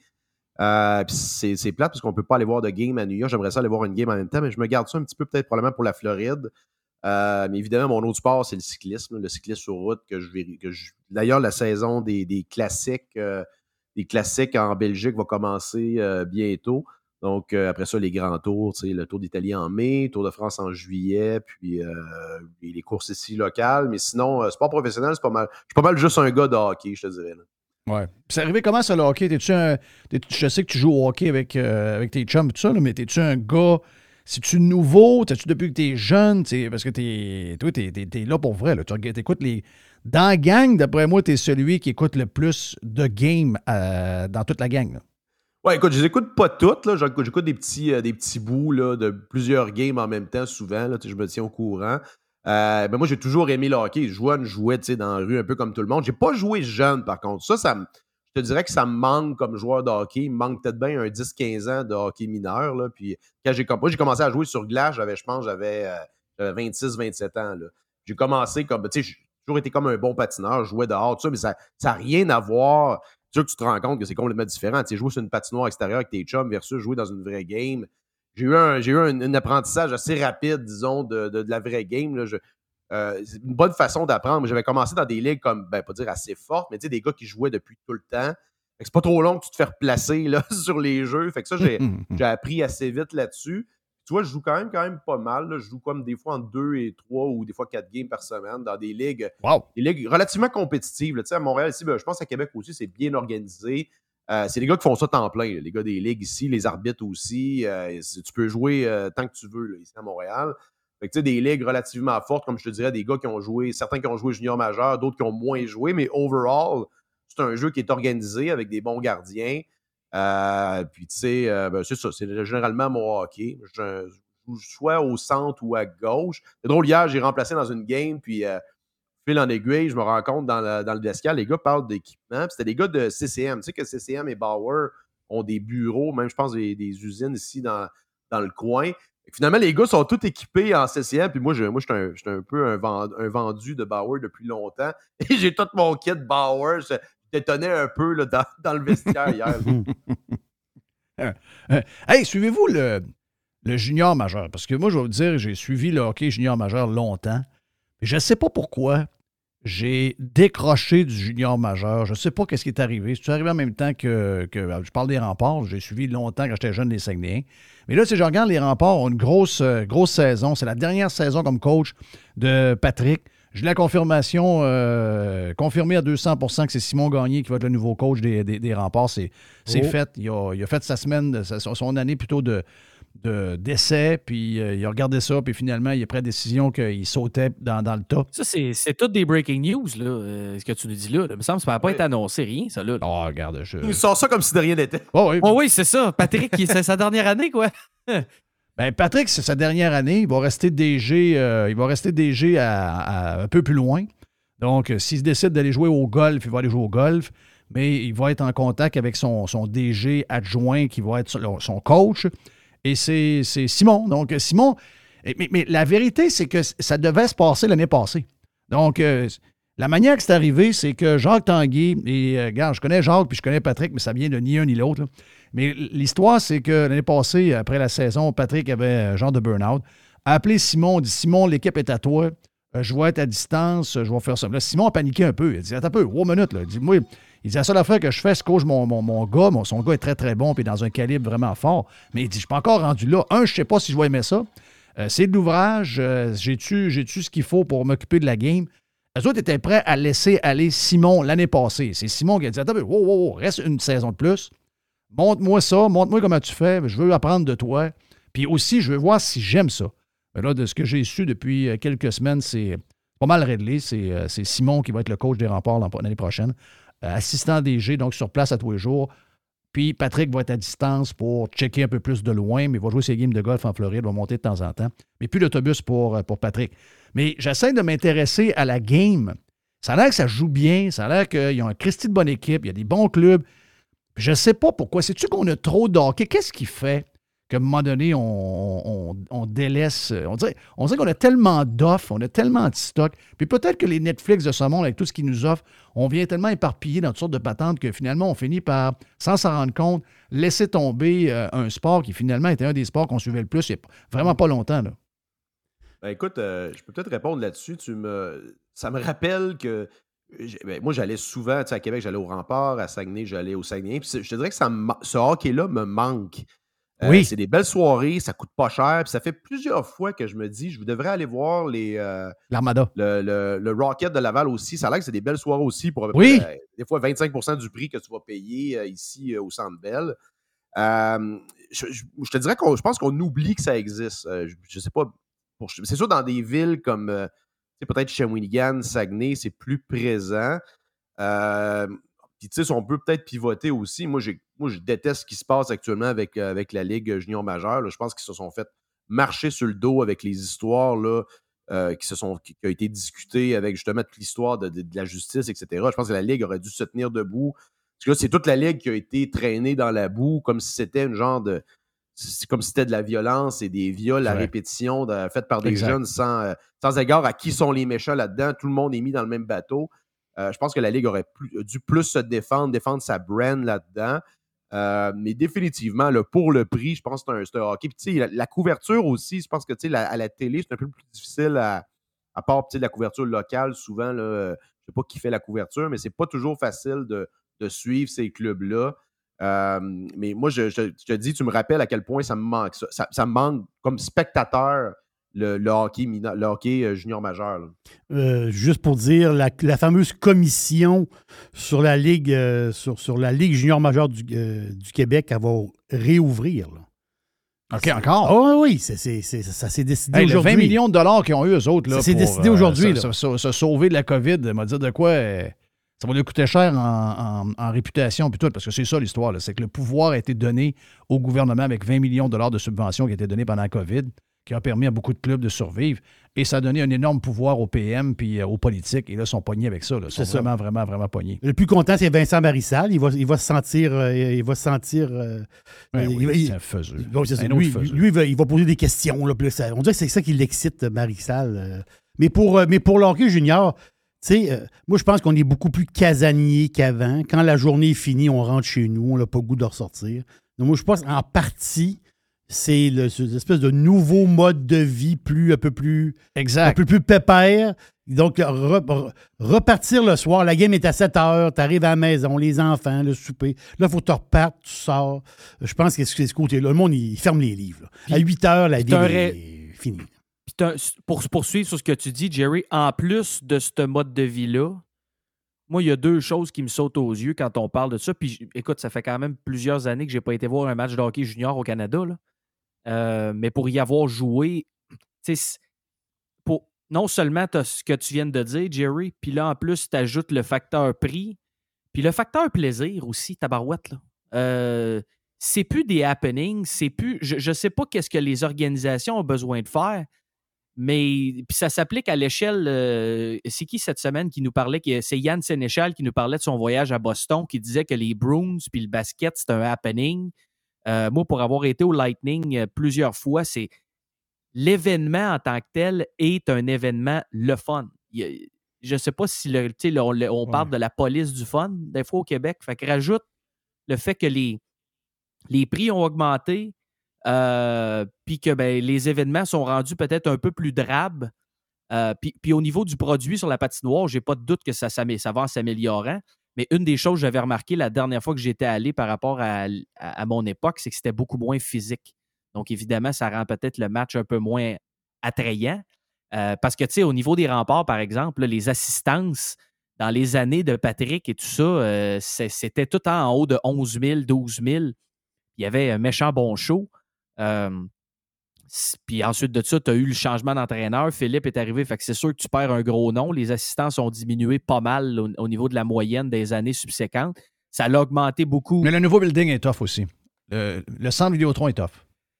Oui, c'est c'est clair que ça joue, là, mais euh, moi, je te parle de, de l'année 2013-2014, c'était encore au Colisée Pepsi. Euh, la nouvelle année du centre Vidéotron, euh, ça l'avait baissé, mais on s'entend qu'il y avait eu la Coupe Memorial dans le vieux Colisée l'année d'avant. Ça, ça a été le, le record d'assistance en moyenne pour les remparts depuis qu'il existe. Euh, mais tu sais, je suis obligé de te dire qu'il faut, faut trouver une, moyen, un- une façon que les, les événements soient un happening puis que ça soit abordable. Euh, j'ai dit, je peux aller voir une équipe de la East Coast League ici, ça va me coûter euh, 12 piastres ou euh, entre 12 et 20 dollars. Puis c'est un, un happening. Il y a un show, il y a, il y a des affaires à chaque entraque. c'est- le fun d'aller là.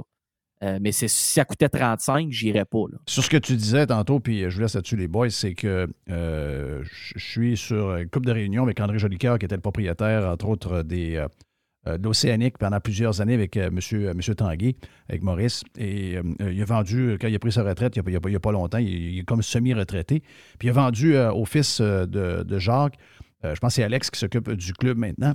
Puis m'avait dit à un moment donné, un soir, on, on prenait une bière, il m'avait dit Netflix, puis toutes les patentes là, de disponibles, mettons que ton club avait 4000 de moyenne, c'est 25 Donc, si tu avais 4000 les années d'avant, tu es rendu à 3000. Mais le 3000, c'est que tu es à la limite de la rentabilité, tu comprends? Ah, mais j'ai pas de Et doute. là, donc, d'essayer de regagner ce 1000-là, un peu comme dit euh, Jerry, que nos habitudes ont complètement changé puis que la COVID a probablement exagéré au max. Ça doit être tout un défi d'essayer de rentabiliser cette patente-là. Puis c'est pour ça que, d'après moi, ils sont à genoux devant le gouvernement parce qu'ils savent que dans le futur, ils vont encore avoir besoin d'aide probablement pour survivre euh, à travers ces- cette époque-là où on a tellement de. Mais tu sais, sur, sur 18 équipes, Jeff, là, euh, des équipes qui ont une assistance supérieure à 3000 dans la ligue cette année, il y en a 5. Là, Ah, c'est ça. sur 18 clubs. là. Fait que euh, c'est tough. Là. Le vestiaire vous a été présenté par UH Clothing. Pour vos uniformes de hockey, de deck, de baseball 100% personnalisés, ainsi que pour vos vêtements corporels. Sur Facebook ou en ligne à uhclothing.com. Les boys, merci beaucoup pour euh, ce, ce- ce beau euh, vestiaire-là. C'était bien le fun. On avait Joe Hamel avec nous autres. On avait le Dodu, Jerry. Et là, on fait une boîte en venant justement avec Jerry. Et notre chum Jay the Pilot qui va être dans la boîte pour finir le Radio Pirate Live d'aujourd'hui. Évasion. Révolution. Domination. Radio Pirate. Spread the word. Radio Pirate. Do you like it? Yeah. RadioPirate.com.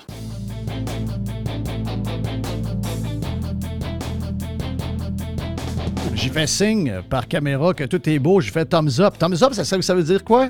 Ça veut dire go, Go. OK.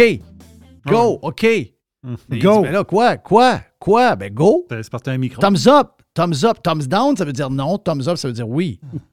Il m'énerve. euh, il dit, ben, il Ah, dit que je m'énerve. Ah. Voyons. Ah, que tout le monde m'énerve un matin. Euh, c'est la. Ah, ben voyons, toi, t'es donc bien fragile. Et tu- tu- ouais, je sais que les hommes maintenant ont des menstruations et des périodes, des péri- periods. Oui. Non. Des- non, des périodes. Non, non, non, non, non, je suis pas rendu là. Non, ben. Parce que chez les gars, je l'ai dit, là. C'est pas des menstruations, c'est des hémorroïdes. C'est ça l'histoire. Ben Ok, oui, ben oui, ben oui, ben oui, ben oui. Ouais. On a la boîte euh, à Jay de Pilot et la boîte à Ouais. Jerry. Oui, les deux boîtes mélangées. C'est deux boîtes Deux mélangées. boîtes mélangées. Hey, on parlait de sport. Ça vous intéresse d'aller voir les Bruins au euh, TD Garden? Les billets sont en vente pour euh, les, les playoffs. Donc, Bon, c'est bon, j'ai rien vu en bas de 1500 pièces. C'est ouais, c'est- c'est 1500 pièces minimum. 1500? C'est 1500. OK. Hey, chérie, chérie, on va aller voir les, euh, les Bruins. La table, on a dit. Oh, mais je c'est trouve ça super. dégueulasse. On- on- Excuse-moi, c'est dégueulasse. C'est 3000. Hein? Quand on a Mais déjà c'est- c'est- 3000. mais- mais c'est quoi l'histoire? As-tu un hot dog avec ça? Non, t'as pas d'hot dog avec Ah. ça. T'as- rien avec ça. T'as 15 C'est 1500. Ah, euh, on va prendre des bons billets. Oui, c'est 1500. OK? Je ne suis pas allé voir en haut encore. En haut, ça va être 600-700. Non, oui, ça n'a pas de bon sens. là. Mais ils peuvent les vendre, les billets. S'il y a des acheteurs, ils vont les vendre. Ils vont, les- ils vont les vendre. Là. Ça veut dire que c'est- Boston en playoff. Puis Boston, c'est une, grande ville. Puis il y a du bon contre de l'argent. C'est c'est correct. Là. C'est malade. Mais c'est quand même sauté. Là, Là, je pense que Batman, c'est-tu hier? Qui, euh, tu sais, le plafond salarial dans l'hockey, il va monter. là. Mais pas Donc, gros. euh, non, il monte un petit peu. Il monte un petit peu, c'est ça. Non, c'est un million. de plus? Un million de plus, bon, c'est ça. Un million de plus à donner aux joueurs. Ça veut Donc, dire qu'on euh, va, on va toujours, on va encore attendre pour les Nordiques. Un million de plus, c'est quoi, là? C'est 25 cents sur le smoke meat? C'est ça, c'est ça. ça. Non, mais c'est toujours, c'est- c'est- c'est- ça monte tout le temps. À un moment donné, tu, tu, tu y vas pas. là. Ou tu vois des événements. C'est ça l'histoire. Tu vois des événements. Et c'est les, les, les, les- les- les spectacles normaux, tu vas dire non, c'est vraiment trop cher. là. Hey, qu'est-ce que je voulais te dire? Ah oui, c'est ça, je voulais te parler. La gasoline, là, quand je vais tanker mon, mon petit char. Gasoline. C'est une sur les cinq. là. Tanker mon- STP. Ben voyons donc, c'est le joueur le vert, le 65. Qu'est-ce qui se passe? Le baril de pétrole, là, le baril de pétrole, on ne check pas aller, là. Il perd quoi, 5% aujourd'hui? Le baril de pétrole est descendu en bas du 70 là. Mais pourquoi le Très, très tôt. pas de monter au Québec? Euh, C'est beau, je comprends pas, là. J'ai checké tantôt, on était, euh, on était pas mal, euh, on était pas mal dans le coin de les 7, là. Il y a un méchant crash aujourd'hui du pétrole, là. C'est un peu, il a remonté un petit peu, était sur les 8. Tantôt, il est descendu à sur les 7, là. Donc, c'est euh, moins C'est 5 relié à l'histoire des banques en Europe. Là. Oui, c'est ça. C'est l'histoire des l'histoire, banques. Mais l'histoire de la banque en Europe, c'est pas compliqué. C'est que ben, c'est une banque qui est en difficulté depuis longtemps. Les actions sont à une pièce. Là. Les euh, Crédit Suisse, les actions sont à une pièce à la bourse. L'affaire, c'est que à un moment donné, ces banques-là, ils ont euh, prêté de l'argent à des weirdos. Je vais simplifier l'affaire. Tu prêtes de l'argent à des weirdos, puis les weirdos placent de l'argent à haut risque ailleurs. Et là, à un moment donné, la banque a dit Ouais, vous êtes pas mal weirdo.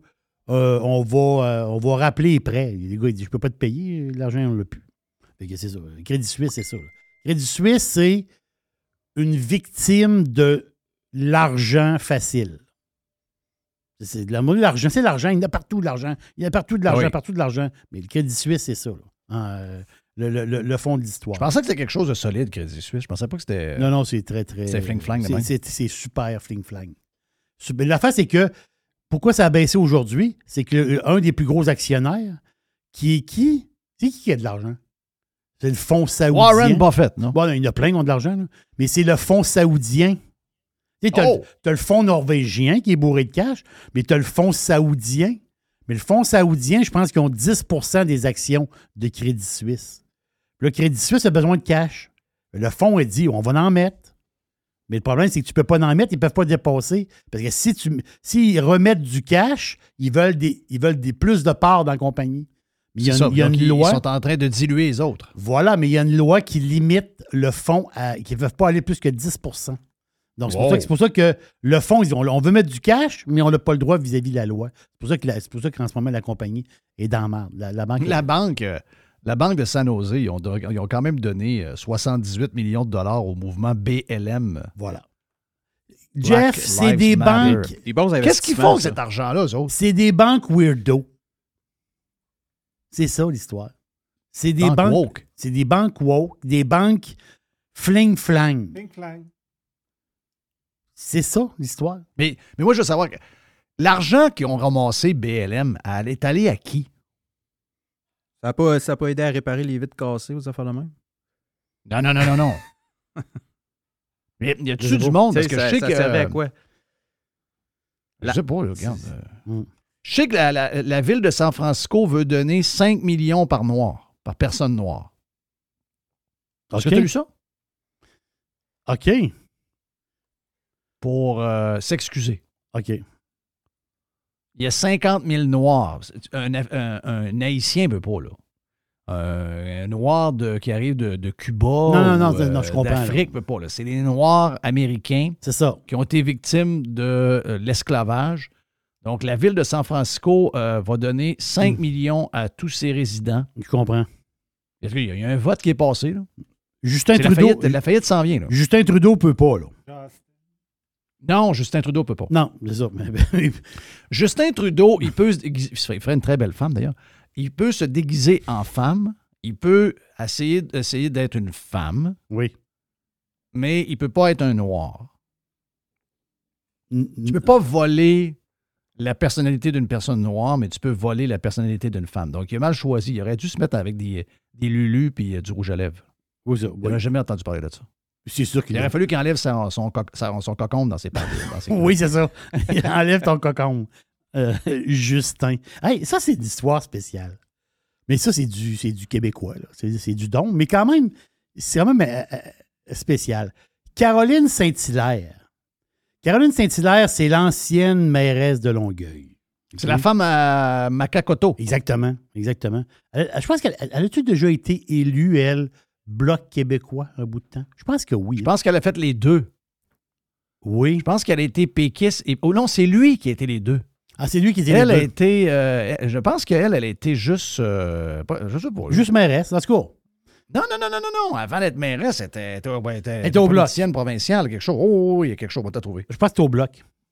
OK. En tout cas.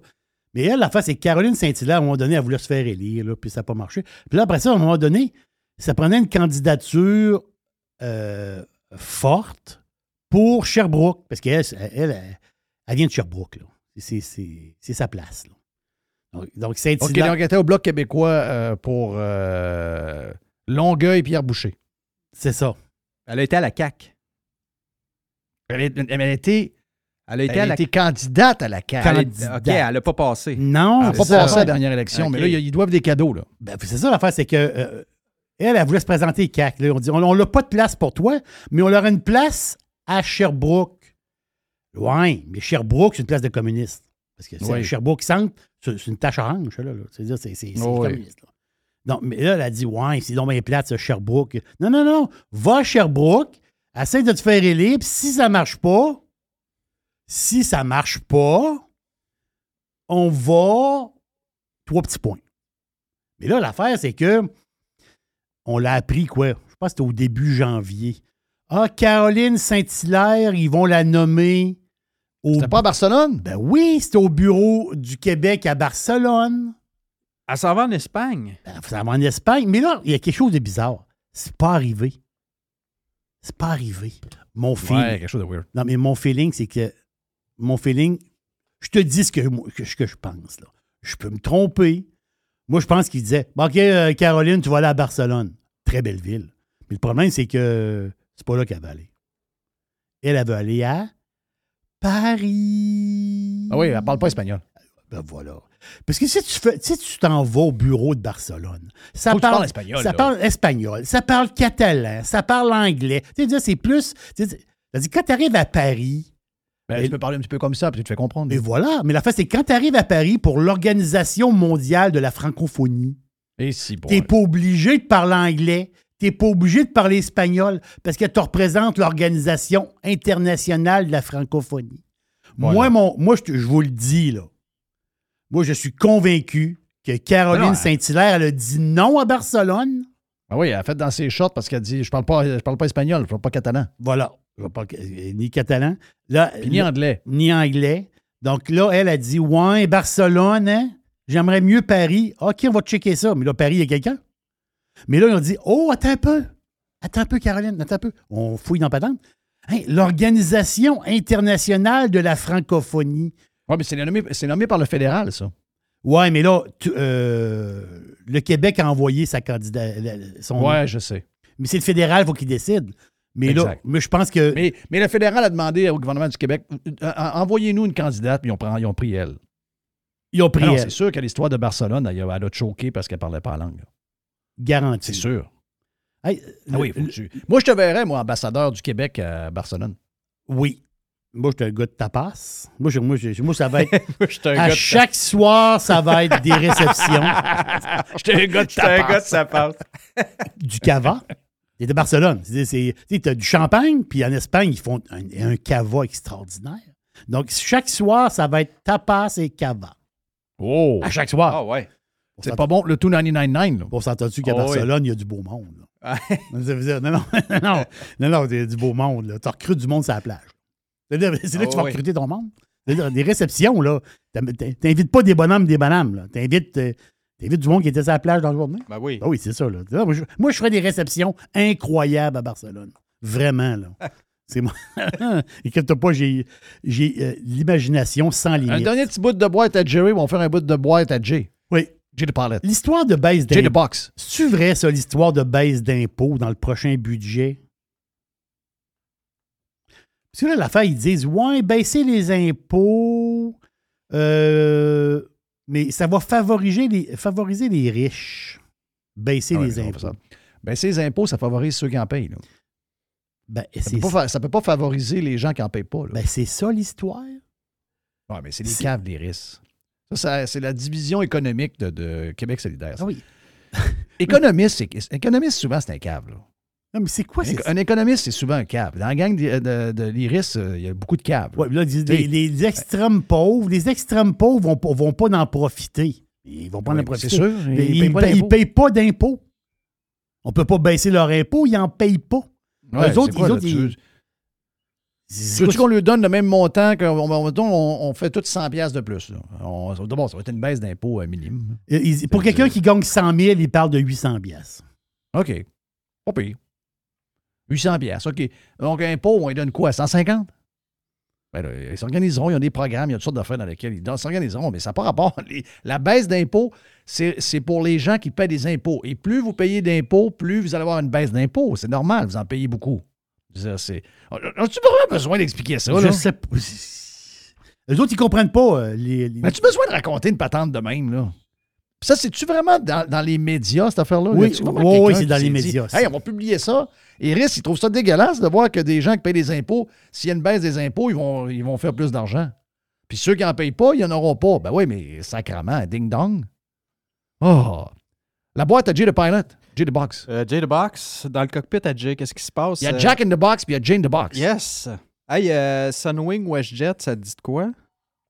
Les deux? Sunwing, WestJet. Ouais, il n'y a pas une histoire de rapprochement Mais là, la fusion est-tu faite? C'est autorisé. OK, c'est hot. Le, le fédéral a autorisé la fusion, le merge entre Sunwing et WestJet. Euh, je ne sais pas ce que ça va dire. Je ne sais pas si le brand Sunwing va rester. Moi, WestJet, c'est une, des, c'est une des patentes les plus décevantes. Tu sais, je pensais que ces gens-là allaient arriver puis allaient challenger Air Canada. Mm. Ils sont pas d'un prix. C'est un peu, euh, là, sont là, sont pas là. Parce que Air je Canada, sais pas. Air Canada, ils ont le, le- ils ont le vacances Air Canada. Ouais. Oui. Des packages. Tu, pars de Montréal, tes affaires dessus. Tu sais, en fait, ils ont dit. Est-ce que WestJet, ils ont des genres de vacances WestJet? Oui. Aussi. WestJet. Vacation. Ah ah, je ne savais pas Oui, ça. oui, oui.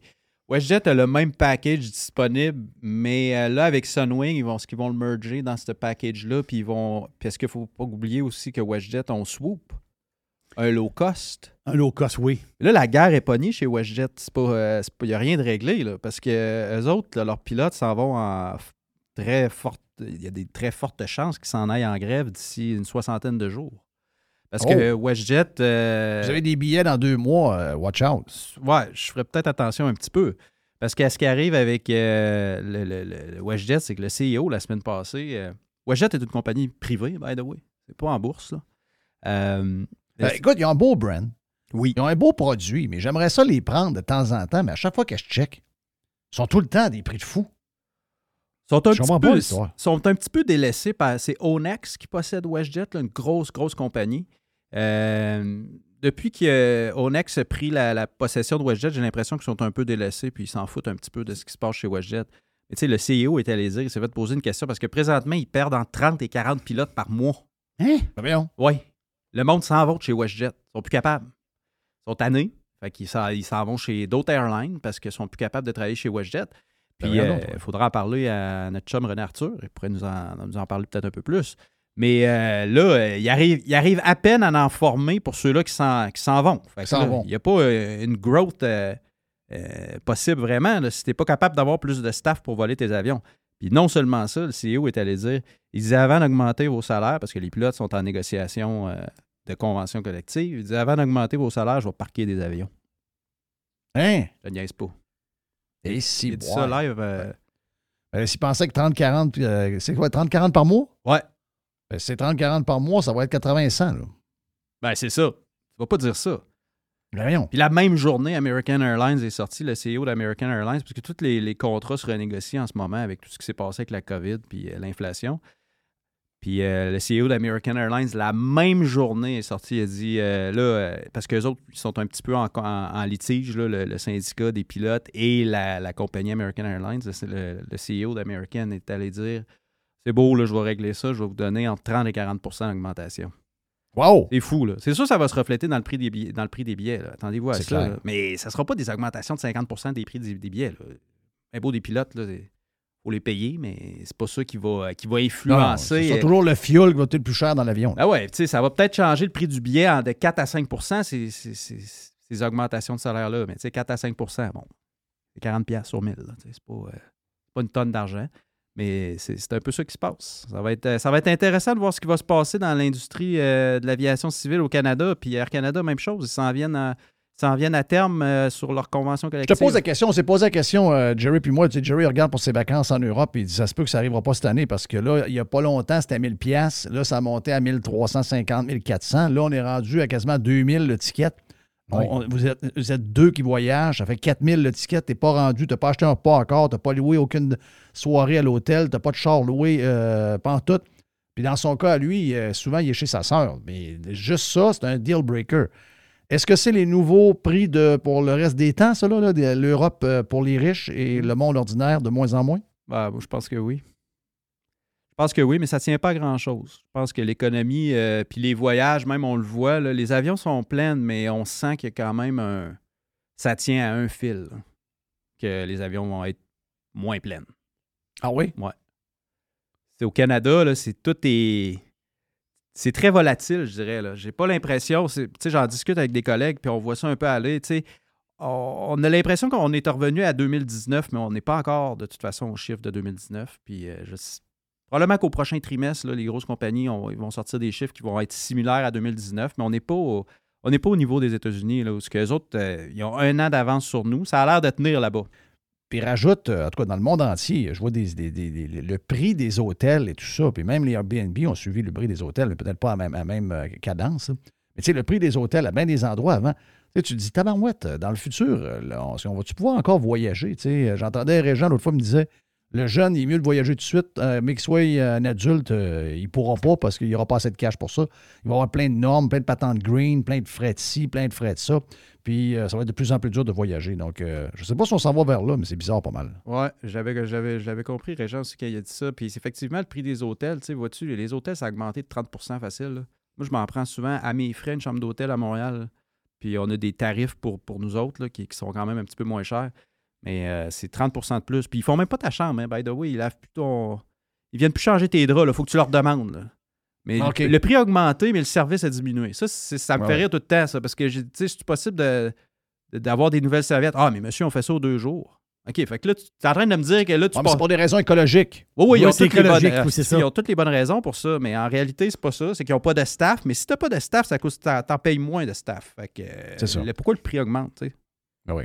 Hey, by the Une way, dernière euh, petite vite, Jay, ouais. oui, une dernière petite vite. Euh, tu sais, euh, t'es- t'es-tu déjà allé à Cuba? Je- en question de principe, jamais. J'ai fait toutes les Caraïbes au complet, euh, la majorité, mais pas, pas Jamais, moi non plus. Vous êtes jamais allé à Cuba? Jamais. C'est, euh, c'est, c'est- c'est- moi, j'ai une tête de cochon. là. Ben, tu, me- tu me- tu m'offres une vacance dans le plus bel hôtel de. de c'est payé, puis toi, tu me, tu me dis, regarde, t'as deux semaines là, je vais pas. Moi, je suis allé. Moi, euh, j'encourage pas, j'encourage pas les communistes. le Moi, j'ai, un gauge de communiste et en a pas. Mais là, ça va pas très bien à Cuba, hein? C'est, Ça va très euh, mal. ça va très mal, mais le monde, ils vont pareil. Puis j'ai parlé Manger lentilles, puis là, ils n'ont pas mangé de la semaine, puis après ça, en revenant, ils ont faim, c'est l'enfer. Ils n'ont pas eu de poulet, ils n'ont pas eu de ci, ils n'ont pas eu de ça. Ben oui, mais ils attaquent Cuba, je vais le faire. Puis non seulement, c'est que quand que les avions vous amènent à Cuba, là, dans sous ta bagage, votre bouffe est là, là, pour la semaine. là. Parce qu'à Cuba, ils n'ont pas de bouffe pour vous autres. Ce que je veux dire par là, c'est que on s'en va à Cuba en avion, là, vous partez de Montréal, là, vous allez à Varadero. Là. Ben là, à Varadero, là, on va sortir les passagers, les valises, les ananas, les bananes, le pain. T'es-tu sérieux, là? Oui. OK. On apporte la bouffe. OK, d'abord, les bananes On partent dans notre boîte bois, à ils montent lunch. en haut, puis ils repartent. Ben oui. Ils n'ont plus rien. Les ananas sont pas loin de là, ils montent à Montréal, puis on les rechip en bas. C'est green en C'est crif. green, hein? Elle est bonne en crypte. Non, ils n'ont pas de. OK. fait que là, on apporte les passagers. On là. traîne notre lunch. On Oui. traîne notre lunch. tu l'avais pas vu venir, hein? Ben voyons donc, toi. Ben oui. Donc, il y a des containers dans l'avion qui. euh, Il y a toujours des. des, c'est ça, des containers qui. Là-dedans, il y a-tu de la viande, des affaires même réfrigérées, des Ben, Il y a plein de bouffe, là. Il y a Mais de la, bouffe, la bouffe pour la semaine est là. Ben, tu vas aller Cuba. Les hôtels, ils disent amenez-nous du monde, mais amenez-nous à la bouffe avec, on n'en a pas. C'est triste, pareil. Ben oui. un peu triste, mais regarde. Mais je voyais, il y avait, il y avait pas une- je sais pas trop, j'ai vu ça quelque part à un moment donné. Mais il y a pas longtemps, j'ai vu ça. Il y avait du monde qui avait été dans, justement dans un genre de tout inclus, mais c'était une place qui allait depuis longtemps, mais ça s'est un peu dégradé avec le temps. C'est parce que des fois, il n'y a pas de. Ils vont pas mettre ça up-to-date toutes les années. là. Puis euh, ils ont manqué de- d'alcool pendant la semaine. Il y a des journées qui n'avaient pas d'alcool. Il y a dans le sens que. tu dis- tu Il n'y a plus. euh, Il n'y en a- il n'y a pas. Et là, le lendemain, il y en avait un peu, là, tu sais, mais ils ont été comme. Ils ont été comme. euh, comment on dit ça? limite tout le temps. Oui, là. il y a- C'est il y a limite limite sa boisson. Oui, ils les mettent sur la bouffe, puis tu sais, euh, des- ça, c'est épouvantable. Je dis, ils apportent la bouffe, mais des fois, il n'y a pas de bouffe. Non, il n'y en a plus, là, pareil. Là. Puis, euh, j'ai, j'ai un ami qui me dit qu'ils ont mangé des œufs toute la semaine. là. OK. C'était des œufs, c'était un omelette le matin, un omelette le soir, puis euh, c'est ça. Ils veulent pas Belles de- vacances. C'est des belles beau, vacances, hein? mais il y a des belles plages. Ouais, regarde. Alors, faut une raison de plus pour pas que j'y aille, c'est clair. faut plus aller là. Euh, thank you, man. Hey, Jay the Pilot était avec nous autres pour le Jack, le Jay in the Box. Donc, euh, Jay in the Box, parce que de temps en temps, on a une boîte à Jerry, mais. Ouais, on Jay, aurait pas Jay tout in the box. Jack- Jay in the ouais, box. ouais, Oui. c'est pas pire. Hein? Hein? Le cockpit. Le cockpit. hey, on est parti, fatigué? Hey, oubliez pas, euh, oubliez pas euh, d'aller écouter le Prime ce matin pour euh, découvrir notre nouveau correspondant à Vegas. Yes, Frank. Alors, Moi, je l'appelle euh, le petit Frank. Ah oui, il est Ouais. petit. Il est tout petit. Ouais, ouais, il est tout petit. C'est un 6 et 4. Lui, il est plus à- il n'est pas à 299.9, il est 300. Oui, lui, il y a, il y a un livre de plus. Ben, un une matin, tu as dit que tu avais envie de, de- de voir lui et Jerry se rencontrer dans le, le char à Jerry. Oui! Puis moi, j'ai rajouté, je veux le bois de chauffage à Jerry dans le char aussi en même temps. Mais En je- plus! Oui. mais mais c'est un ancien Marines. Donc, je, je pense que moi, je suis un petit peu plus mou que lui. Lui, je pense qu'il est plus raide un peu. Oui, ben, Hey, thank you, guys. Merci à Dodu, merci à Joe Hamel qui était avec nous dans deux blocs aujourd'hui. Jay the Pilot, thank you, man. Toujours le fun de te voir. Puis, euh, on est pas mal parti. Hein. Merci à M. Monsieur White pour euh, Monsieur White pour la production. Puis, euh, c'est ça, allez voir sur euh, le Prime. Allez vous, vous abonner sur radiopirate.com pour être de la grande famille des Pirates Prime. Si, hier, on se parle demain pour lancer le week-end avec l'aubargiste.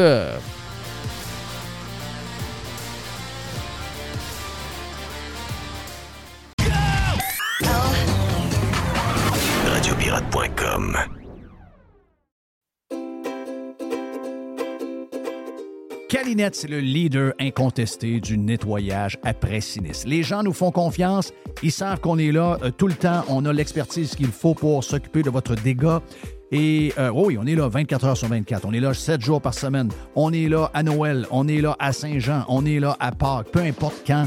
Euh, il y a quelque chose de poche qui arrive chez vous, dans votre hôtel, dans votre école ou encore dans l'hôpital, comme, comme on a vu cette semaine avec la gang de camions de Calinette qui sont arrivés pour régler le dégât d'eau dans cet hôpital-là.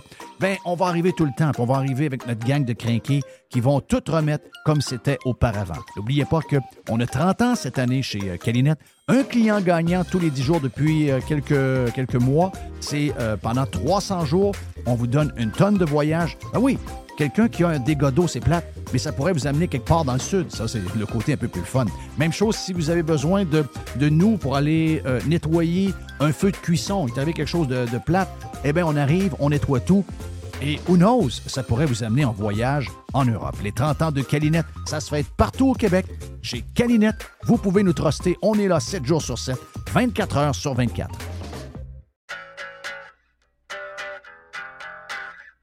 Hey, c'est bien le fun. On vous parle de matériaux Odette. On vous en parle souvent de matériaux Odette à cause de l'Est qui vient régulièrement. Également, Alex vient nous parler de football. Il est chez Matériaux Odette aussi. Matériaux Odette, c'est pour deux gangs, mais en fait, c'est pour tout le monde. La gang de euh, constructeurs, on est là pour vous autres. On est reconnu comme étant le leader pour les contracteurs en construction. C'est l'Est qui va s'occuper de vous autres. Entre autres, on est euh, les top, on est la référence à Québec pour les produits de toiture avec les grandes marques comme GAF, BP, Certainteed. Et on a un service de livraison extraordinaire en dedans de 2-3 jours. possible même du lendemain et on livre également le samedi. Pour Monsieur Tout le Monde, vous voulez avoir des promotions chez euh, Matériaux Odette, on a un superbe ensemble de patio Olympia à 199,99. On a euh, le cordon lumineux avec 12 ampoules d'ailes, ça c'est le fun, ça met de l'ambiance. Eh bien, 49,99 pour votre patio. Et on a également les excellents produits de barbecue, les produits Pit Boss, jusqu'au 15 mai d'ailleurs, le barbecue Pit Boss.